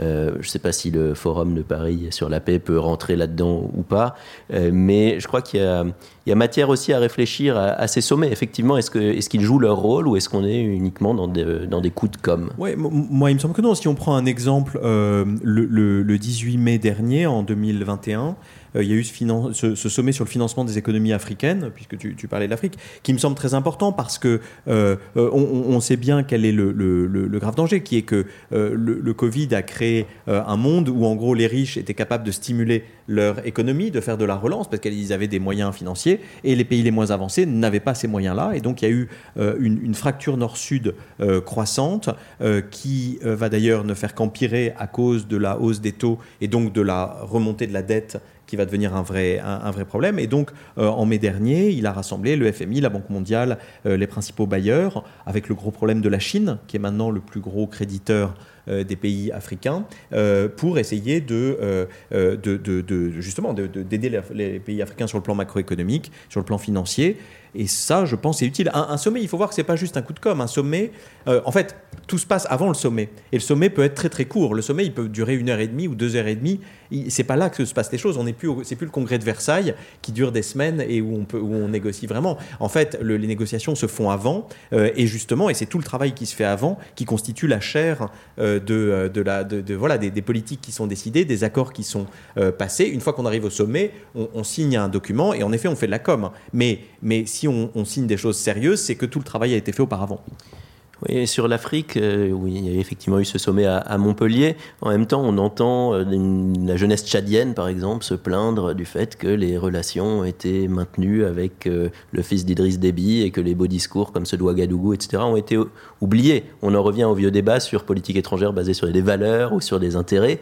Frédéric Charillon a écrit sur ce sujet, donc je lui passe la parole sur ce thème. Moi, pour moi, c'est une. Puis j'avais pas enchaîné sur l'influence tout à l'heure pour pas être trop long, mais je vais, je vais, je vais, Non, mais on revient après d'accord, je vais juste parler. Intérêt et valeur, pour moi, ça n'a pas de sens de les opposer. Euh, qu'est-ce qu'on, comment, comment pourrait-on défendre ses intérêts dans un monde qui serait dominé par des puissances qui ont des valeurs contraires aux nôtres? Si on avait perdu, euh, si les Alliés avaient perdu la Seconde Guerre mondiale, je vois pas très bien euh, comment on aurait pu défendre nos intérêts. Donc ça, ça je crois qu'il faut, il faut qu'on l'assume aussi. C'est quelque chose qu'on a eu euh, souvent tendance à faire dans la politique étrangère, enfin dans le débat public français, c'est d'opposer les intérêts et les valeurs, comme si les intérêts c'était sale, les valeurs c'était propre. Les valeurs c'est bien. D'ailleurs, ça m'a frappé. Il y a eu beaucoup de cas comme ça où des présidents de la République qui pourtant avaient réussi les jolis coups, pour reprendre le terme, en politique étrangère, ont tout de suite dit Ah, mais euh, on n'y va pas pour défendre nos intérêts. Pourquoi d'ailleurs? Le Mali, exemple. Hein, une des premières déclarations de François Hollande sur le Mali, c'est naturellement, nous n'y allons pas pour défendre nos intérêts. Pourquoi, pourquoi dire ça? Est-ce que c'est parce qu'on anticipe que l'opinion publique euh, va grogner si on lui dit euh, qu'on y va pour défendre des intérêts? Moi, je suis pas sûr. Je pense que d'autres puissances n'ont aucun complexe, les États-Unis ou d'autres, à dire on a des intérêts à défendre, on y va. Euh, nous, on n'aime pas ça. On aime bien dire la France n'a pas d'ennemis. Souvenez-vous, après, le, après l'attentat contre le Drakkar euh, au Liban, on a entendu ça. Hein. la France n'a pas d'ennemis. Qu'est-ce que ça aurait été si on avait des ennemis? Euh, Oui, la France a quand même réagi en allant bombarder dans la BK. Mais... Oui, mais, voilà. Et donc je pense pas qu'il faille, voilà, il, faille, il faut pas opposer. Défendre nos intérêts, c'est aussi défendre nos valeurs. -dire défendre la démocratie, défendre l'état de droit ou les droits de l'homme ou les droits humains ça fait partie de nos intérêts parce qu'il n'est pas du tout euh, de notre intérêt que le monde soit, soit dominé par des, des, régimes. Et là, c'est un peu le défi qu'on va avoir. Euh, on, voit bien se mettre en place, hein, on l'a dit tout à l'heure, et, Justin l'a rappelé, on voit bien se, mettre en place quand même un, un, front des démocraties euh, libérales d'un côté et puis des régimes autoritaires, un réseau de régimes autoritaires derrière. La, grosse disruption, pour reprendre cette fois le titre d'Isabelle, c'est quand, quand on avait à la tête des États-Unis un président qui donnait parfois l'impression qu'il était plus proche en tout cas qu'il avait un, goût pour le dialogue certain avec des autocrates, alors qu'il avait l'air d'être agacé profondément par ses propres alliés euh, démocratiques. Ça, c'était très, très disrupteur. Ça, c'était un vrai problème. Mais, mais, mais, sinon, voilà, défense des intérêts et défense des valeurs, à mon avis, c'est euh, le même. Je, m'arrête là pour l'influence, si tu m'as dit qu'on y Oui, on va, ben, on va y revenir tout de suite. Et notamment, euh, j'aimerais y revenir par le biais d'une remarque faite par Isabelle sur la France est maintenant une puissance moyenne. Et toi, tu as dit, Frédéric, mais en même temps, la France est capable de faire des choses. Elle peut réagir très vite. Elle a encore une puissance militaire. Et sous Emmanuel Macron, il y a eu un vrai réinvestissement. Euh, dans, le militaire. Euh, donc la, France, puissance moyenne, euh, est-ce qu'elle a encore de l'influence? Moins qu'avant, sans doute. Comment peut-on la mesurer? Et surtout, comment fait-elle face au régime que tu as décrit et mmh. mentionné précédemment, à savoir régime chinois, régime russe, qui eux ont des politiques d'influence euh, agressive. Alors il y, a deux, je vais être rapide, il y, a deux, il y a deux choses différentes. Effectivement, il y a la question sur comment on labellise la puissance française, puissance moyenne, puissance globale, grande puissance. Ça, ça je ne suis pas sûr que ça ait beaucoup de sens encore aujourd'hui, parce qu'on est, c'est un petit peu, c'est un réflexe très sociologique français, comme on pouvait se demander il y a quelques décennies ou quelques siècles si on faisait partie de la petite, moyenne, grande bourgeoisie, etc. On aime bien cesser de se positionner comme ça dans la sociologie mondiale, sommes-nous une puissance globale, moyenne, petite, moyenne, moyenne globale? Bon, euh, je, crois que l'important aujourd'hui, c'est être capable de, faire, euh, de faire faire et d'empêcher de faire. Euh, c'est-à-dire de défendre ses intérêts. Quand on a décidé qu'il fallait faire quelque chose pour nos intérêts, qu'on ne nous empêche pas de le faire, ou quand on estime au contraire qu'il y a d'autres choses qui sont très contraires à nos intérêts qui sont en train de se passer, il faut être capable quand même euh, de, réagir et de l'enrayer. Je crois que c'est ça aujourd'hui qui est important, plus que la labellisation, je veux dire, sur la, une espèce de classe sociale euh, internationale à laquelle on appartiendrait. sur la question de l'influence, Bon, on, a, on fait le constat aujourd'hui, effectivement, c'est ce que j'essayais de, faire dans, ce livre sur les guerres d'influence, on fait le constat qu'il y a un certain nombre de puissances aujourd'hui qui investissent beaucoup, qui mettent beaucoup de moyens sur la table pour euh, avoir développé des stratégies d'influence. Une stratégie d'influence, c'est quoi? C'est de faire faire, euh, c'est de changer le comportement euh, d'autres acteurs sans utiliser la force, la contrainte. Bon, c'est pas Joseph Nye l'avait très bien expliqué dans ses travaux sur le soft power. Il y a trois façons de, faire changer quelqu'un de comportement soit la menace. Hein, si, tu ne fais pas ça, euh, voilà, avec un revolver sur la tempe. L'autre, la deuxième façon, c'est la rémunération. c'est d'inciter avec, euh, avec de la rémunération à faire quelque chose que l'autre n'aurait pas fait tout seul, euh, sans cette, cette carotte, si je puis dire. Et la troisième façon, c'est effectivement la, conviction, la force de conviction ou de séduction d'un modèle Alors, il y a trois modèles, il y a trois pratiques de l'influence aujourd'hui. Il y a une pratique, on va dire, démocratique, libérale, très fortement inspirée par le modèle américain du soft power, c'est-à-dire à la fois être capable de capter les élites euh, qui voudraient venir travailler ou passer un séjour ou étudier ou souscrire à un modèle démocratique libéral euh, qui était très très soutenu par à la fois Hollywood, la radio, les médias, etc. C'est le modèle de la conviction, un peu du soft power. Il y a un modèle autoritaire qui est très différent, qui plutôt que de vouloir convaincre de son propre modèle de société, va plutôt utiliser l'influence pour faire douter les autres pour mettre la zizanie chez l'autre. C'est le sharp power, comme on dit. C'est les fake news. C'est mettre la zizanie chez les autres, leur faire, les faire douter de leur propre, leur propre modèle.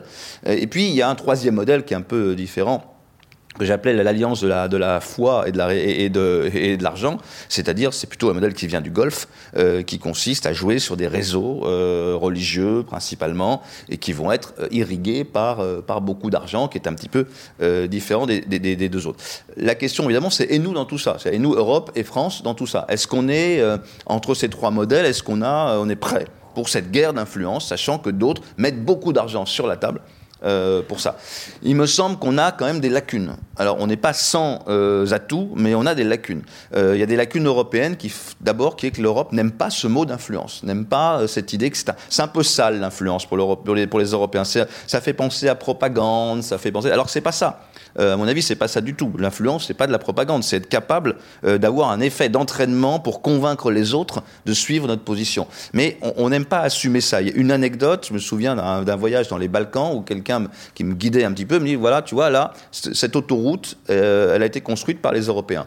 Elle a été payée totalement par, le, l'Union européenne. L'abri, enfin c'est pas un abribus parce que sur l'autoroute c'est plutôt rare, mais euh, genre l'espèce le, de, d'air de repos, euh, parking, etc. Il a été payé par les États-Unis. Partout, il y a des panneaux qui disent à quel point il faut remercier les États-Unis pour avoir construit l'aire d'autoroute. Nulle part on ne sait que c'est l'Europe qui a payé tout le reste de l'autoroute. On n'aime pas ça. Donc ça, c'est un peu un de nos points faibles. La France, à d'autres points faibles plus particulièrement. D'abord, on estime quand même beaucoup encore que notre principal vecteur d'influence, c'est notre président de la République. Et ça, c'est depuis le début de la Ve République. On oublie un peu qu'il faut des relais derrière, que l'influence, c'est un truc de professionnel, qu'il faut, euh, il faut des mécanismes derrière, il faut la penser, ça coûte de l'argent, euh, il faut des moyens euh, sur la table. Voilà, ça, c'est un peu le, le constat qu'on peut faire aujourd'hui. Je pense qu'il faut réinventer aujourd'hui une politique d'influence. Il y a des choses qui ont été faites dans les dernières années.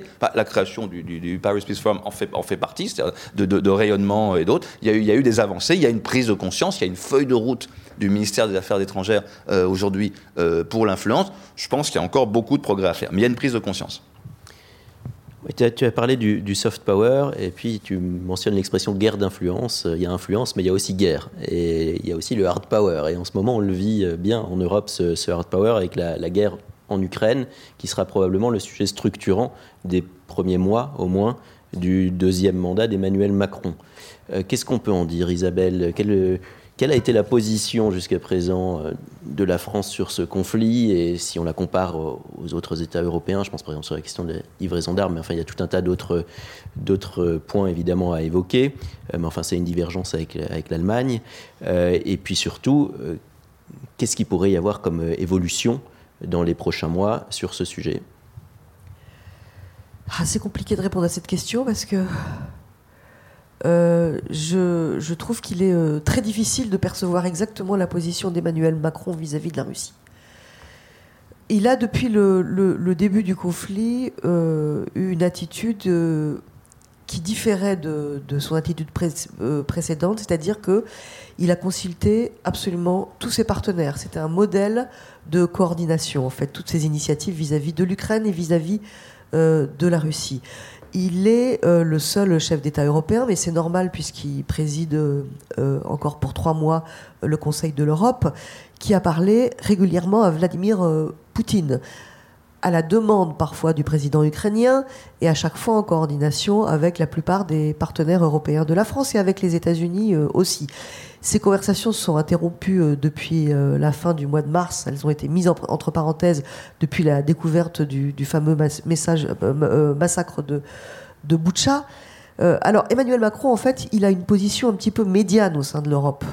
Euh, et c'est normal puisqu'il est le, président du, Conseil de l'Europe, euh, entre de l'Union européenne, de l'Union européenne, euh, entre les, pays de l'est comme la, Pologne et les pays d'Europe orientale qui en fait lui demandent d'aller beaucoup plus loin, qui veulent que on, accepte l'Ukraine dans l'OTAN plus rapidement, qui, qui, qui considèrent qu'il faut livrer des, beaucoup plus d'armes lourdes à l'Ukraine et les pays comme euh, l'Allemagne euh, qui appuie euh, complètement sur le, sur le frein pour ne pas imposer l'embargo sur le gaz, il est un peu au milieu. Alors, ces conversations avec Vladimir Poutine n'ont absolument rien donné. les relations avec Volodymyr Zelensky ont des hauts et des bas. L'Ukraine reproche à la France de ne pas s'engager suffisamment. Elle lui reproche une certaine ambiguïté dans la position euh, française vis-à-vis de la Russie, mais ça a toujours été le cas. Et je pense que le principal euh, challenge euh, d'Emmanuel Macron dans les mois qui viennent, ça va être de clarifier sa position. Parce que là, depuis le début de la guerre en Ukraine, sa politique du en même temps, on parle à tout le monde en même temps, bon, à Zelensky et à Poutine en même temps, on maintient les sanctions sur la Russie, mais on propose des ouvertures, un partenariat stratégique, ça ne fonctionne plus. C'est-à-dire qu'on a en face une puissance criminelle qui commet des massacres, euh, avec, euh, je veux dire, c'est, euh, qui a attaqué son voisin pour absolument rien, qui mène une guerre absolument monstrueuse. Donc, je, crois que beaucoup de pays européens vont demander à Emmanuel Macron euh, qu'il se positionne de manière beaucoup plus claire vis-à-vis de ce conflit. Et ça, ça va être très compliqué. Ça va être très compliqué parce que l'Europe, qui avait eu un sursaut d'unité au début de la guerre, se divise à nouveau sur la question. Et ça va être très compliqué parce que c'est pas dans son, non plus dans son tempérament et que je pense que depuis le début, Emmanuel Macron se trompe sur la nature du régime de Vladimir Poutine. C'est-à-dire qu'il considère que la Russie euh, est européenne par euh, nature et donc elle ne peut que euh, en fait, euh, rejoindre l'Europe et rejoindre la famille occidentale, alors que la nature même du régime de Poutine euh, est de lutter contre l'Union européenne et contre la démocratie, et que Vladimir Poutine est avec la Chine en train de créer un contre-modèle démocratique. Il n'est pas du tout en train de se, se rapprocher de l'Europe. Donc, imaginez qu'on puisse avoir une alliance stratégique avec la Russie tant qu'elle est euh, dirigée par Vladimir Poutine est pour moi un leurre et, une, erreur d'analyse. Euh, je, pense que la guerre en Ukraine et tous les excès de cette guerre abominable euh, ont, fait comprendre à Emmanuel Macron qu'en fait, on n'arrive pas à discuter avec Vladimir Poutine, mais je n'en suis pas certaine. Mais ça va vraiment être le challenge pour moi. Moi, je n'ai pas, forcément perçu cette ambiguïté. Je, trouve que les positions sont claires, c'est-à-dire qu'il y a une condamnation très nette de l'agression russe, euh, les crimes de guerre ont été dénoncés, voire plus.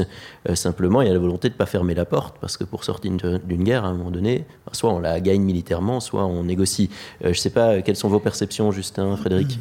Oui, peut-être qu'on peut revenir au, début de la, discussion où on parlait de, la tripartition. Et, si, on regarde, tu citais certains commentateurs qui disaient que les positions avaient convergé. Elles ont convergé parce que, euh, à la fois du côté de Jean-Luc Mélenchon et de Marine Le Pen, on a mangé son chapeau C'est-à-dire que on disait euh, que c'était les États-Unis qui avaient euh, inutilement provoqué euh, la Russie et que tout ça, toutes les, menaces de, enfin, les préavis et les, mises en garde du renseignement américain sur il va y avoir une guerre, il va y avoir une guerre, tout ça était des, menaces vides et creuses puisqu'il n'y aurait pas de guerre et puisque au contraire il fallait se rapprocher de la, Russie, de rapprocher de Vladimir Poutine. Bon, il y a eu de, façon évidente deux changements de position assez assez radicaux.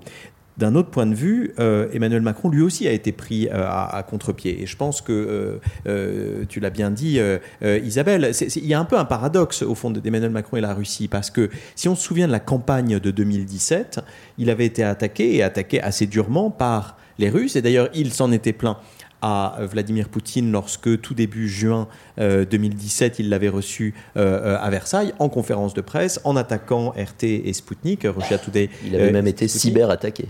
Absolument, oui, oui, tout à fait. Enfin, les Macron Leaks, etc., c'était, c'était tout de même, tout de même ça. Bon, et puis ensuite, il y avait eu cette tentative parce que je pense, alors, je pense que ça correspond euh, euh, peut-être, alors peut-être à ce que tu disais, c'est-à-dire une conviction que la Russie est par nature européenne, mais aussi à une certaine vision de la, sécurité européenne. Et là, on en revient à, disons, à, plusieurs décennies auparavant, euh, au raté de, la sortie de la guerre froide, c'est-à-dire à la question de la confédération européenne, euh, quand François Mitterrand avait euh, suggéré que pour organiser les nouvelles relations de sécurité dans le continent, dans la maison commune européenne, il fallait installer une forme de, confédération, et à la place, ce qui a prévalu, c'est les réalités qui étaient bien en place au sortir de la guerre froide, c'est-à-dire l'OTAN, qui a fini par, par s'élargir, et, et par ailleurs la Russie qui a fini par euh, peu à peu se retrancher et dans sa nostalgie impériale a essayé de vouloir retrouver euh, cette, euh, cette grandeur passée qu'elle a eue grâce à l'argent notamment du pétrole, etc. Et donc,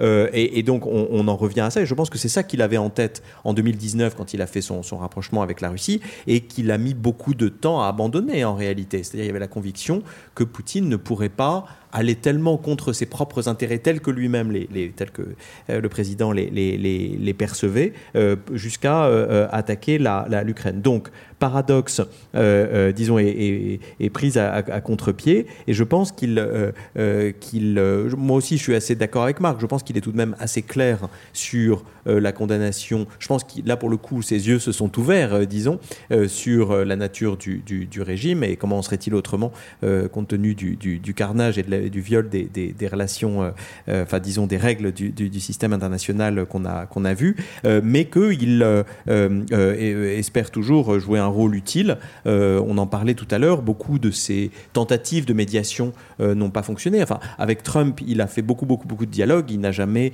rien ramené. Euh, euh, de la même façon, avec Poutine, il a fait beaucoup de dialogues, il n'a jamais euh, rien ramené. Et donc, à la fois, c'est utile, et moi, je ne lui reprocherai jamais d'essayer de faire cette médiation et d'aller vers la, vers la paix. Et en même temps, il faut bien reconnaître que ça ne, ça ne fonctionne pas. Oui, non, mais cela dit, je, pense aussi que, que c'est utile, pour la simple et bonne raison que le jour où, le jour où la guerre s'arrête, et si vraiment il y a des négociations et que Poutine est toujours là, il en fera partie, et que en maintenant ce dialogue, il positionne l'Union européenne comme euh, principal acteur pour décider euh, de, la sécurité euh, à, ses, frontières. Sinon, il va laisser le champ libre. sinon, c'est les États-Unis qui vont le faire et Boris Johnson qui s'est déjà positionné. Donc, il représente les intérêts de l'Europe pour la, future paix à venir, si, si paix il y a.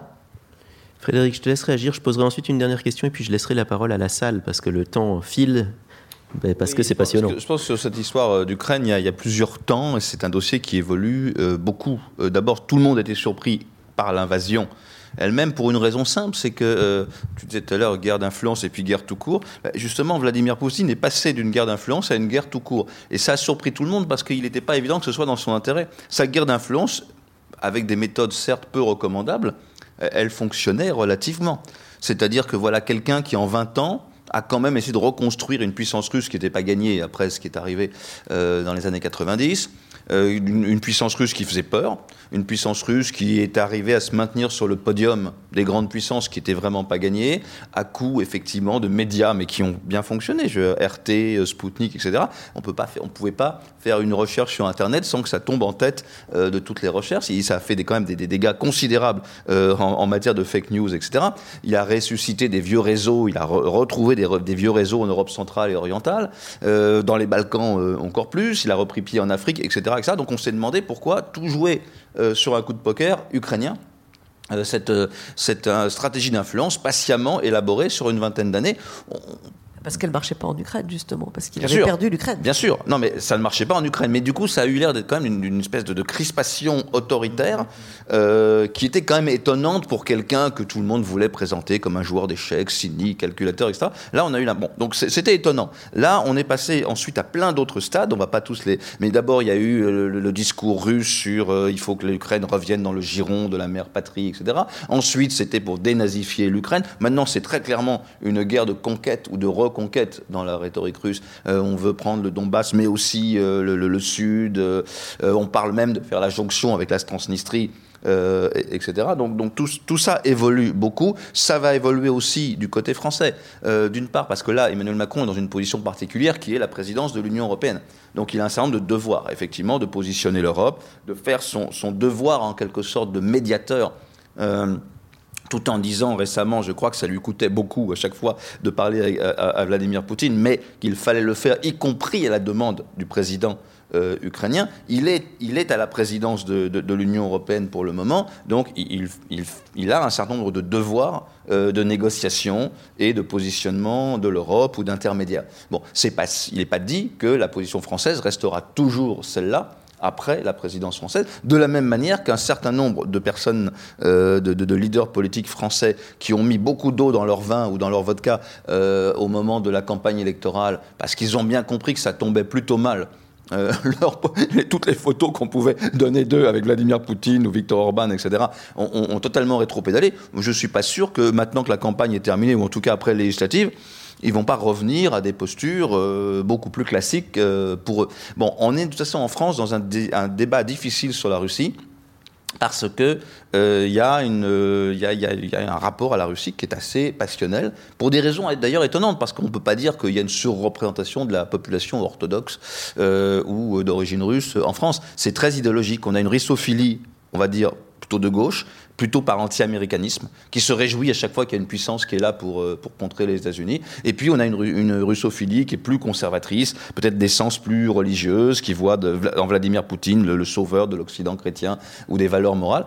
Et, pour ces raisons, le, débat est, très compliqué. Merci. Avant de passer la parole à, la salle, je, pose donc une dernière question qui est euh, quelle pourrait être, selon vous, les grands dossiers de politique étrangère de ce prochain quinquennat, donc en dehors de l'Ukraine, puisqu'on vient d'en parler. Et peut-être que je mets sur la table euh, l'environnement. Euh, il y a un candidat, en l'occurrence c'est Yannick Jadot, qui a parlé de politique étrangère écologique, mais sans développer. Je ne sais pas ce que ça veut dire. Si vous, vous avez des idées, n'hésitez pas à les, présenter. Mais voilà, selon vous, quels seront les, grands dossiers? On commence par Justin?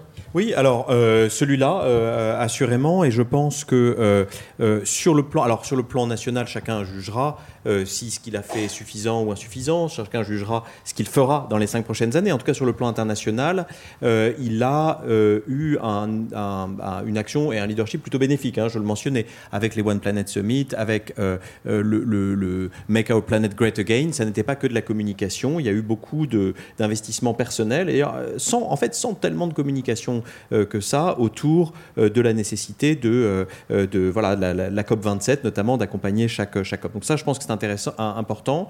L'autre dossier qui me semble fondamental, c'est la souveraineté européenne. C'est-à-dire c'est quelque chose avec lequel il est arrivé en 2017, hein, et on se souvient du discours de la, de la Sorbonne euh, notamment, euh, qui était programmatique. Euh, et ça, je pense que c'est très important, et au fond, il est aidé par euh, la guerre en Ukraine, euh, qui a démontré, d'abord par le Covid, ensuite par la guerre en Ukraine, qui ont démontré la, nécessité de euh, se réarmer économiquement, militairement, etc. Et au bout du compte, un des grands dossiers du quinquennat pourrait être ce qui va se passer en 2022 aux États-Unis, puisque les prochaines élections euh, pardon, pas en 2022, en 2022 pour les, les, élections de mi-mandat, mais en 2024, euh, puisque euh, moi je suis très très inquiet. tout à l'heure, tu parlais d'une anomalie et, d'une disruption par Trump. Il n'est pas du tout impossible que Trump revienne ou un clone de, de, de, Trump, c'est-à-dire une Amérique qui soit radicalement différente de ce qu'elle a été par le passé et qui là, sur le plan international, amènerait une, un bouleversement énorme. Isabelle. Alors moi, à tous, à tous ces dossiers, je voudrais en rajouter un euh, qui, moi, m'inquiète euh, particulièrement parce que je le suis depuis très longtemps, c'est le dossier justement du nucléaire iranien. Et moi, j'ai peur qu'on se réveille dans un mois avec euh, un Iran qui posséderait la, bombe nucléaire. Parce que c'est vrai que la France est engagée dans ce dossier depuis 2003 et que depuis que les États-Unis de Trump s'en étaient retirés du JCPOA, donc c'est le nom de l'accord iranien en 2015, euh, les Européens, c'était euh, vraiment, on, déployé des efforts absolument incroyables pour essayer de le tenir à bout de bras. Euh, on y était presque arrivé, mais de toute façon, cet accord aurait été un mauvais accord parce qu'entre-temps, les, Iraniens ont fait tellement de, progrès d'enrichissement d'uranium qu'ils sont vraiment à quelques mois de la bombe nucléaire maintenant. Et tout ça a été pris en otage par la Russie, qui en fait a a, refusé d'endosser de, l'accord parce qu'elle exigeait euh, en fait un, contournement des sanctions euh, occidentales euh, par l'Iran. Donc cet accord est, tient comme plus personne n'en parle, les diplomates n'en parlent plus, les journalistes n'en parlent plus. Il est suspendu dans l'air et moi je pense que ça va mal se terminer, c'est-à-dire ça va se terminer soit par une bombe nucléaire iranienne et là l'insécurité au Moyen-Orient euh, n'en sera que, plus grande, parce que ça veut dire dans ces cas-là que toutes les milices chiites dans la région, en fait, avec le, chapeau et la protection nucléaire de l'Iran, auront les mains euh, beaucoup plus libres pour, avancer.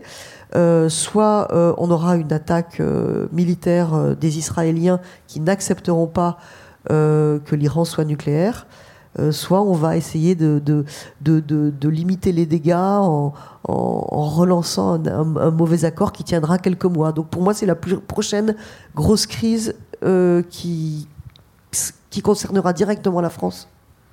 Frédéric, même question. Oui, alors bon, de manière générale, je, je, suis moins pessimiste qu'Isabelle sur l'Iran, mais, mais, je pense que de toute façon, la Méditerranée et le Proche-Orient, c'est une zone de crise qui sait toujours se rappeler à notre bon souvenir. Euh, ça, c'est certain. Et euh, à chaque fois qu'on a dit, bon, maintenant, euh, c'est plus là l'épicentre des relations internationales, il y a toujours, il s'est toujours passé quelque chose. Bon, c'est une région qui accumule les crises. Il faut pas oublier une autre crise possible, évidemment, qui est Taïwan. ça, ça peut arriver aussi. C'est-à-dire que la, la, Chine puisse augmenter sa pression considérablement sur Taïwan, qu'à ce moment-là, les États-Unis nous demandent aux Européens d'être présents à leur côté euh, en mer de Chine du Sud ou dans la région. Et euh, s'ils nous le demandent comme ça, ça voudra dire très clairement vous, vous, seriez, vous serez gentil d'être à nos côtés sur la mer de Chine du Sud, parce que sinon, n'oubliez pas qu'on est là aussi pour vous euh, avec Vladimir Poutine. Bon, ce qui, ce qui veut dire qu'on aura un choix assez, assez difficile à faire et il faudra trancher. Plus globalement, je crois que la grosse difficulté de politique étrangère qui va, qui va arriver, ça va être de combiner euh, deux, aspects essentiels et très différents des défis internationaux, qui sont la sécurité type hard power et la sécurité humaine. La sécurité humaine et la sécurité classique euh, militaire sont maintenant totalement liées euh, pour plein de raisons. Et il va falloir mener les deux de front. Euh, la sécurité humaine, on, le sait bien, euh, il y a des populations, bah voilà, les réfugiés climatiques, la pauvreté, la misère, etc., sont des facteurs de conflit aujourd'hui. Et en même temps, on le voit en Ukraine, on a un, grand retour de la guerre majeure, comme, comme, disent, comme diraient les militaires, c'est-à-dire qui là demande vraiment un effort budgétaire extrêmement important pour se, pour se mettre à niveau. On a, on a constaté qu'on avait peut-être il fallait faire un, gros effort de défense euh, euh, pour les, en Europe et ailleurs. Il va falloir mener les deux de front. C'est-à-dire, euh, tout à l'heure, Justin présentait beaucoup de choses aussi sur l'aide au développement, etc. Tout ça, c'est essentiel. Il va falloir le faire. Et en même temps, il faut aussi penser à la guerre classique. Et ça, les deux en même temps, un, ça coûte très cher. Donc, il va falloir dégager des marges de manœuvre budgétaires. Et puis, deux, il faut penser l'instrument de politique étrangère, de réflexion stratégique, qui va être capable de, de, penser tout ça. Est-ce qu'en France, aujourd'hui, nous avons tous les éléments pour ça? Sans doute, on en a beaucoup, on a une bonne diplomatie, ça a été dit. Il faudra sans doute quand même aller encore plus loin pour penser. Alors, il y a des instruments, le, forum dont Justin a parlé tout à l'heure, et, plein d'autres choses, et des think tanks, excellent, excellent think tank en, France. Euh, mais, euh, mais voilà, on va entrer dans un autre logiciel. et ça, ça va être très compliqué. Merci beaucoup. On n'a pas mentionné l'Afrique, le Sahel. On a très peu parlé du Sahel. Serval, qui était euh, le moment où ça fonctionne en 2013, mais c'est quand même une vraie question pour les cinq prochaines années. L'avenir du Sahel, le djihadisme, etc. On a très peu parlé aussi de géoéconomie, du commerce international, de relocalisation, etc. Mais euh, ce sera peut-être dans vos questions, mesdames et messieurs. Si vous voulez en poser, n'hésitez pas à lever la main et un micro euh, vous parviendra. Il y en a trois des questions. 4. Merci, bonsoir. On n'a pas parlé, mais ce sera le but de la question, de la question Indo-Pacifique. Euh, il y a eu un espèce de psychodrame, euh, si on sort d'un aspect franco-français euh, lié aux sous-marins, enfin c'est comme ça qu'on l'ont perçu d'autres partenaires, en disant que les Français ont su réagir, que c'était business as usual et que voilà, bon, fallait passer, etc. Mais il n'en demeure pas moins que la question politique demeure sur au-delà de la question industrielle, euh, sur la stratégie de la France en la matière. Euh, Emmanuel Macron a beaucoup poussé pour une stratégie indo-pacifique. Et depuis l'affaire, la fameuse affaire des sous-marins, on n'en entend plus parler. Alors est-ce que... Euh, la France finalement a décidé de, s'arrêter là et va gentiment se mettre dans les rails américains et britanniques sur cette question, ou elle va continuer à pousser euh, sa propre réflexion Merci, on va regrouper les questions. J'ai bien noté votre question, monsieur.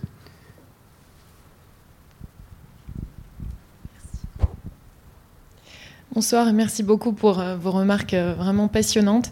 Euh, j'avais une question en fait qui est plus liée à la perception de la population française de la politique étrangère de la France, parce qu'en fait vous avez tout à fait bien résumé à quel point voilà la continuité de la politique étrangère que va mener le président de la République s'inscrit vraiment en conformité avec la solidarité européenne et le besoin de faire bloc face à la Russie.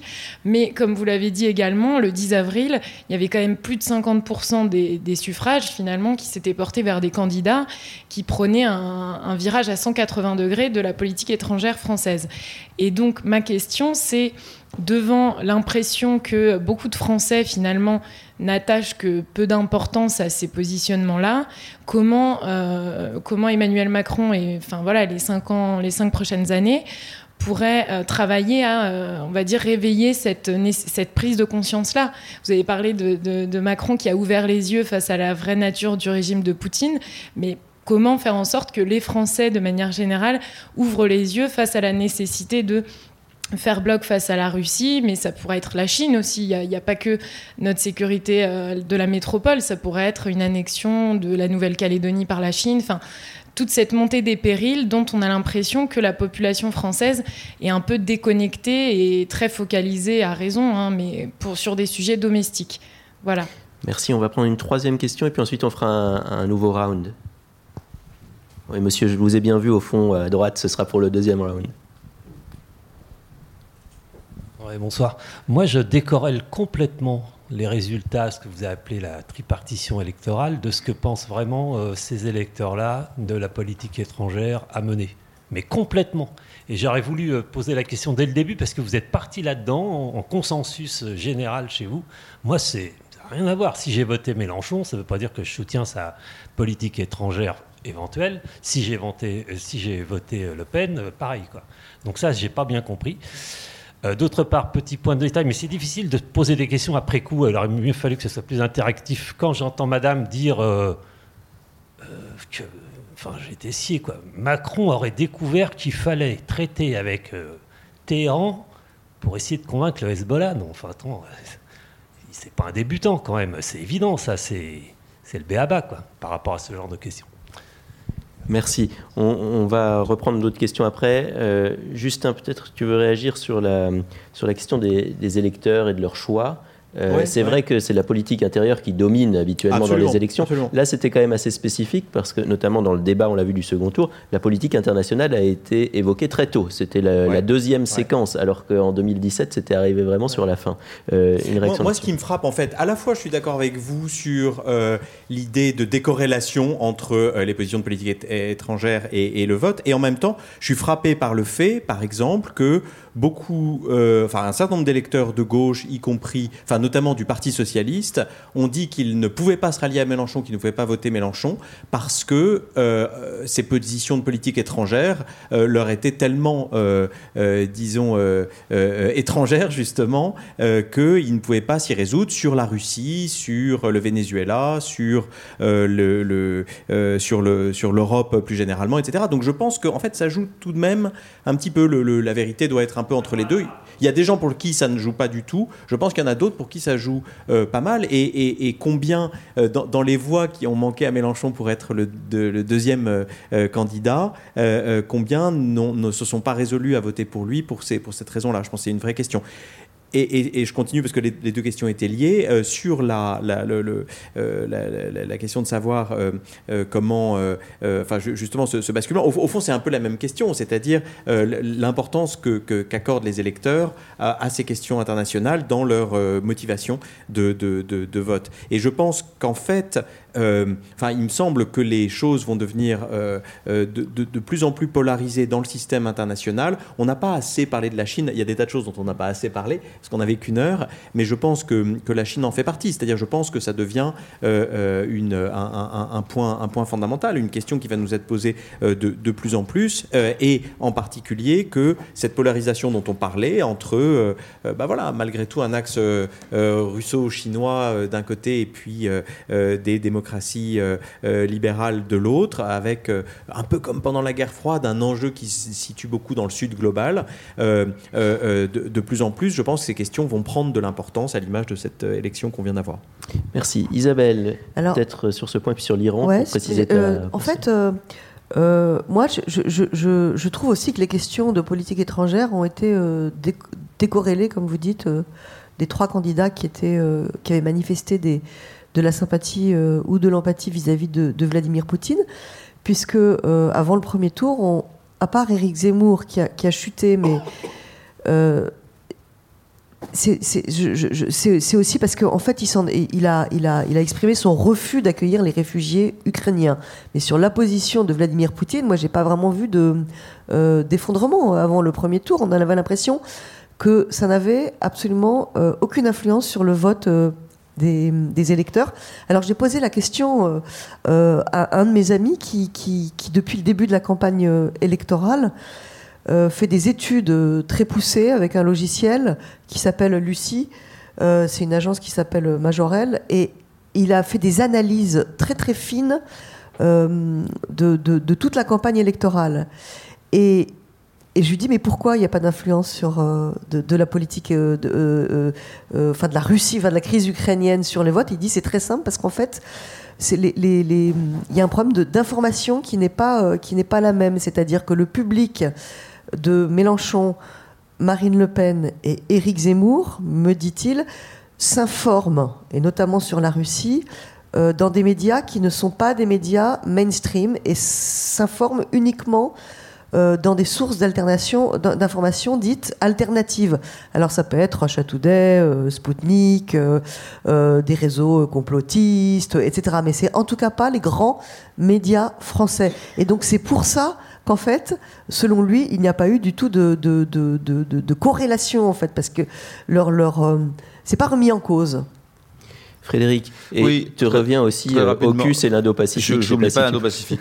Euh, alors, euh, d'abord, il y avait la question, une, question sur est-ce qu'on peut faire prendre conscience aux gens de, ces enjeux. Oui, mais je pense qu'il y aura toujours plusieurs publics. Hein. il y aura un public informé qui est très très au fait de tout ça. Les jeunes, moi j'ai beaucoup d'étudiants en tant qu'universitaire qui sont très très au point là-dessus. Depuis qu'il y a une crise ukrainienne, je ne peux pas faire mon cours normalement. Je, on passe un 30 minutes à chaque séance, quel que soit l'intitulé du cours à, parler de la crise ukrainienne. Ils sont très très euh, préoccupés par ça. Euh, donc je, pense qu'il y aura toujours sous un public extrêmement informé, euh, préoccupé par ça, et les jeunes le sont, les étudiants notamment le sont. D'autres, bon, bah voilà, qui pourraient, qui, qui, vont trouver que c'est pas leur préoccupation quotidienne, que tout ça est, très loin pour eux. Il y aura toujours plusieurs publics, mais globalement, on a toujours un public informé qui est qui est très au fait de ça. La décorrélation, oui, je, je, suis assez d'accord. D'ailleurs, je, vous disais tout à l'heure, hein, c'est pas pour ces raisons-là que les gens ont voté euh, Le Pen ou Mélenchon, etc. Le constat que je faisais, c'est que de fait, ça reviendrait. ça revient à donner euh, entre 56, 57% euh, cette année, 67, 68% en 2017 de voix à des gens qui sont sur ces lignes-là. Ça ne veut pas dire que c'est pour ça qu'on vote pour eux, mais de fait, voilà, c'est comme ça. Bon, je pense quand même que la, la crise ukrainienne a a, joué un rôle dans, la campagne. Je suis pas sûr, hein, moi, je ne mets pas en, cause évidemment les, études qui ont été faites. Moi, je suis pas sûr que tous les électeurs de Le Pen ou tous les électeurs de Mélenchon euh, regardent forcément des sites euh, alternatifs ou, ne lisent que, Russia Today. Euh, une, partie, sans doute, mais, peut-être pas la grande majorité. Je pense simplement que voilà, c'est pas leur, préoccupation première et qu'ils estiment que ça ne les empêche pas, même s'ils sont pas forcément d'accord, ça les empêche pas sur l'essentiel de soutenir, de soutenir un, un sur l'Indo-Pacifique, ça restera une priorité, de toute façon.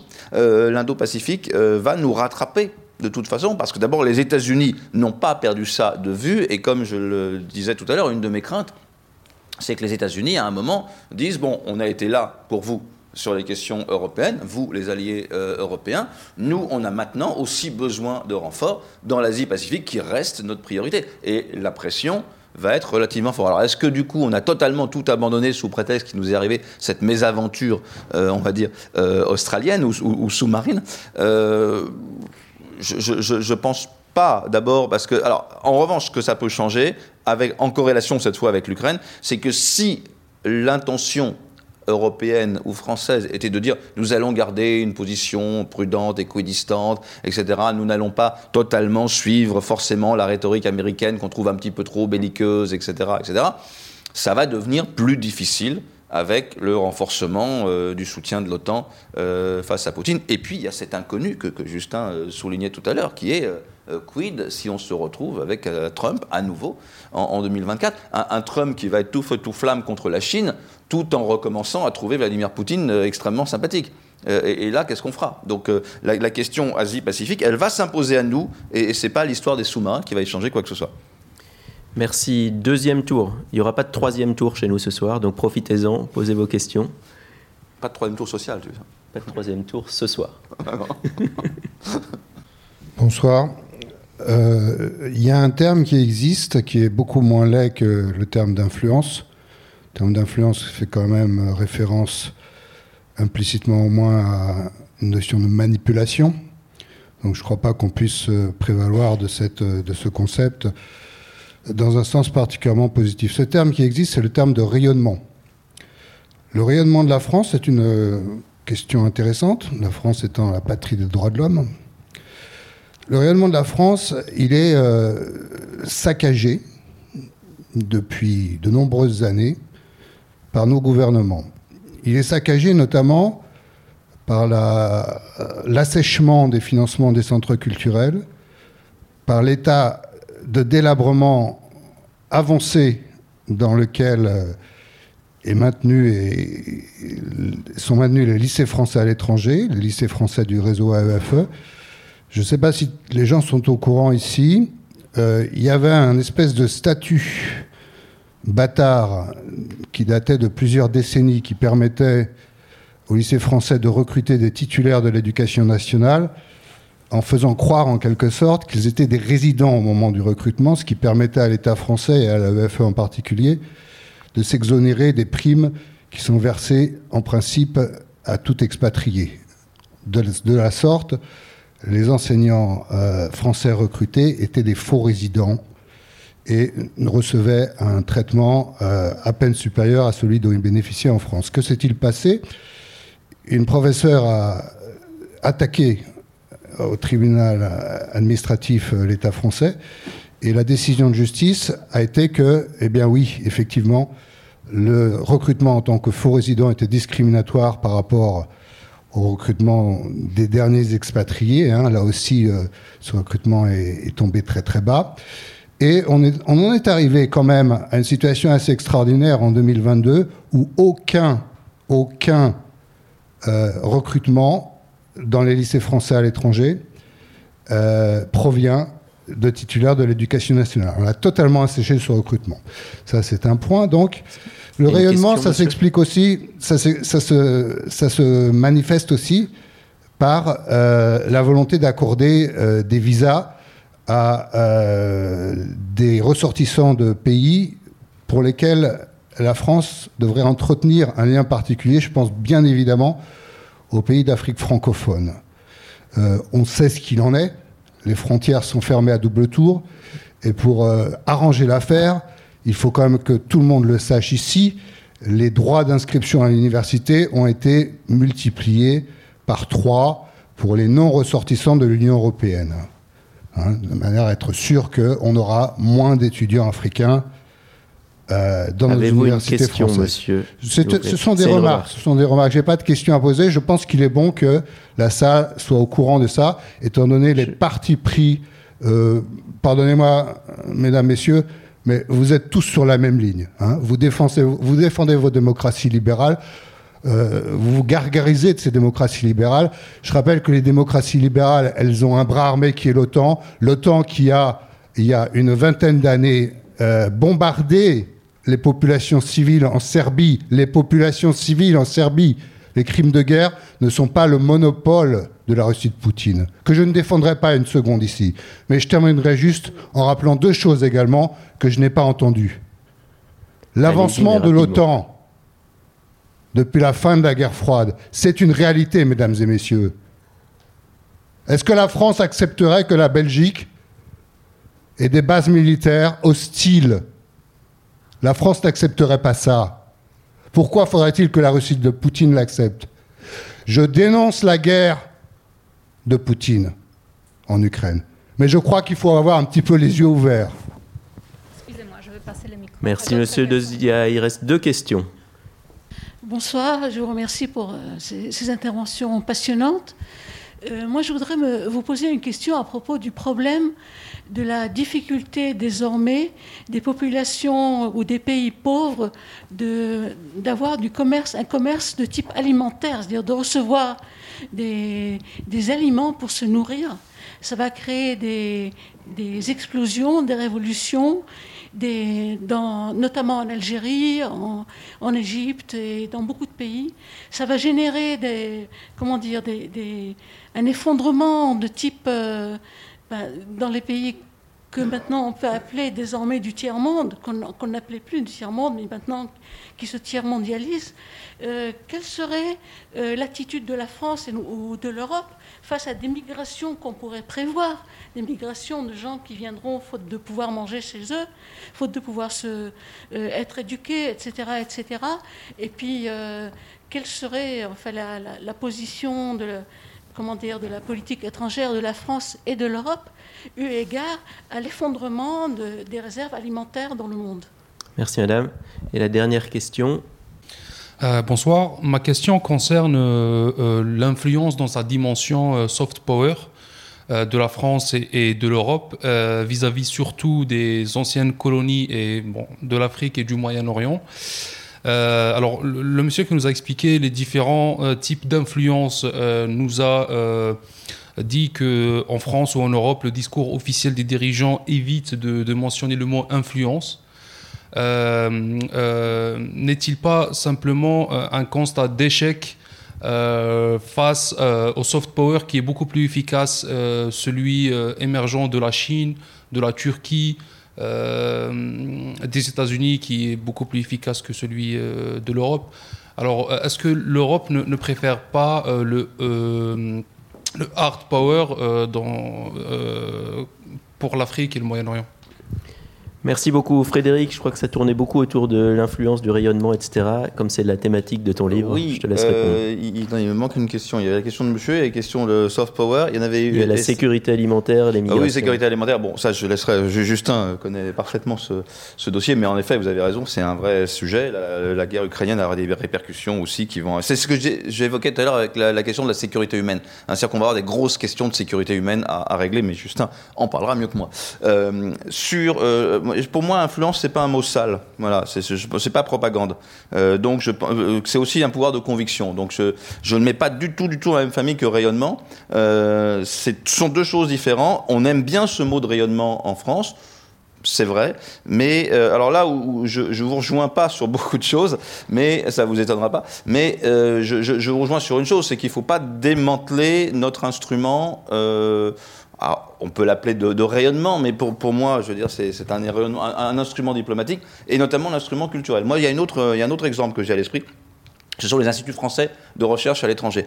Euh, on a un réseau, euh, à peu près 27, je crois, euh, instituts français de recherche à l'étranger, qui sont d'ailleurs dans des pays extrêmement importants et en même temps extrêmement sensibles à la fois. Hein, on en a, on en, a en, Turquie, on en a dans les territoires kurdes, on en a au Proche-Orient, on en a à Téhéran, on en a dans, dans, beaucoup d'endroits. Et, et, là, je, je, crois que vraiment, on ne le pense pas, on ne les pense pas suffisamment en termes de rayonnement, si vous voulez, ou d'influence, à mon avis. Euh, et, je pense que ça mériterait une revalorisation de leurs moyens de fonctionnement et, peut-être de leur fonctionnement tout court, de la façon dont on le pense. Voilà, ça c'est un, point. Le soft power, en Afrique, on a, on a un problème de moyens aujourd'hui très clair. C'est-à-dire qu'on a des pays qui s'intéressent. L'Afrique est un continent d'avenir aussi, tout le monde le, voit bien. Il y a des ressources, il y a, une population. Et donc, forcément, la Chine y investit massivement.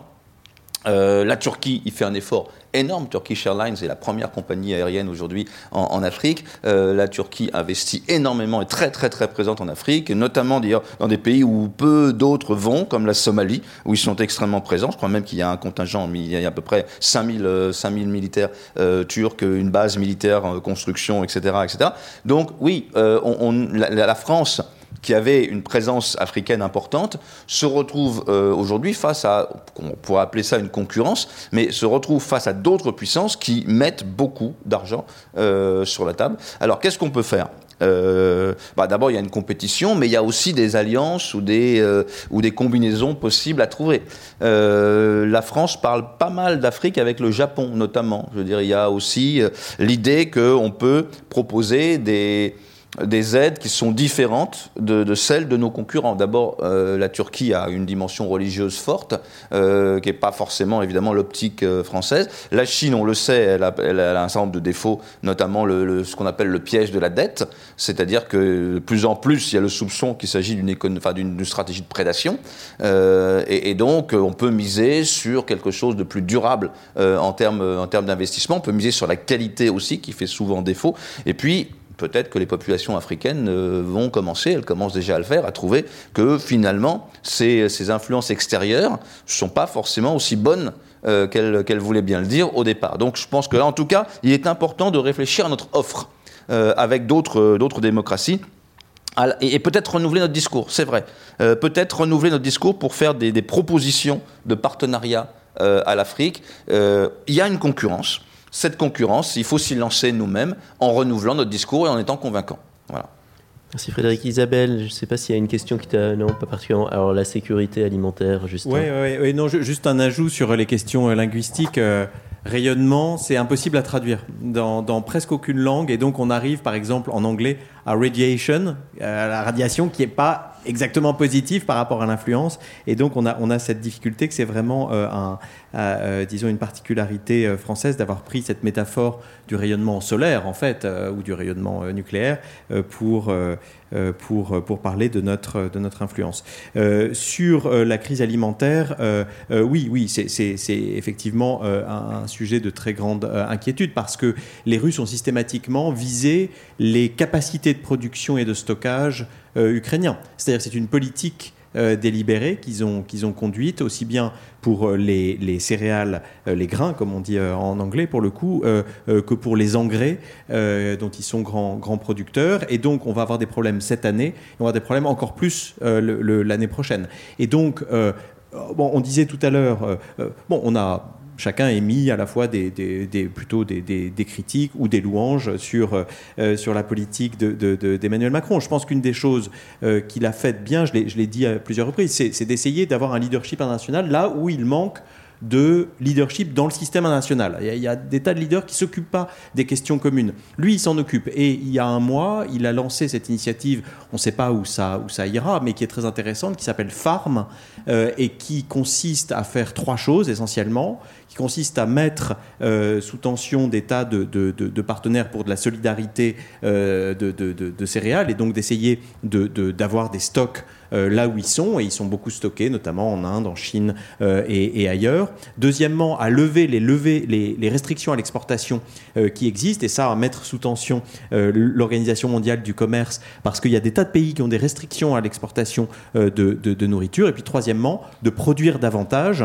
là, ce sont des organismes comme l'IFAD à, Rome, euh, euh, l'organisation internationale qui s'occupe de production euh, agricole, pour essayer de produire davantage dans les pays concernés. Mais évidemment, ça ne vient pas tout de suite, et aussi chez nous, avec évidemment cette grande question de la compatibilité avec la transition écologique parce que on pourrait produire vite beaucoup et nourrir les gens qui vont mourir de faim. On estime qu'il y a 10 millions de personnes en plus dès cette année qui vont être précarisés euh, sur le plan alimentaire, en plus des 80 qui existent déjà. Donc c'est tout de même beaucoup, et sans doute beaucoup plus en 2023 si on ne, si on ne fait rien. Et donc évidemment, une des questions, un des dilemmes, ça va être est-ce que euh, euh, remet des terres en jachère en culture, qu'on utilise des insecticides, des pesticides, etc. Et donc on va avoir cette espèce de, de, de, dilemme entre, disons, productivisme, mais qui va peut-être être nécessaire pour nourrir tout le monde et éviter que les gens simplement meurent de faim, d'un côté, et puis puis poursuite de la transition écologique de l'autre. C'est pas nécessairement incompatible, et en fait, à long terme, cette transition permettra de produire plus, de produire mieux, etc. Mais voilà, dans le court terme, c'est ce genre de dilemme qui vont se poser. Et par cette initiative qui vise à mobiliser les organisations internationales et pas mal euh, des partenaires de la France, il y a une réponse qui est apportée. Est-ce qu'elle sera suffisante? Je ne sais pas, mais au moins quelqu'un fait quelque chose. Bien, merci beaucoup, merci Justin, merci Isabelle, merci Frédéric et merci à vous d'être restés jusqu'à cette heure tardive et à bientôt donc pour un prochain débat. Merci beaucoup à la BPI et au Centre Pompidou de leur accueil.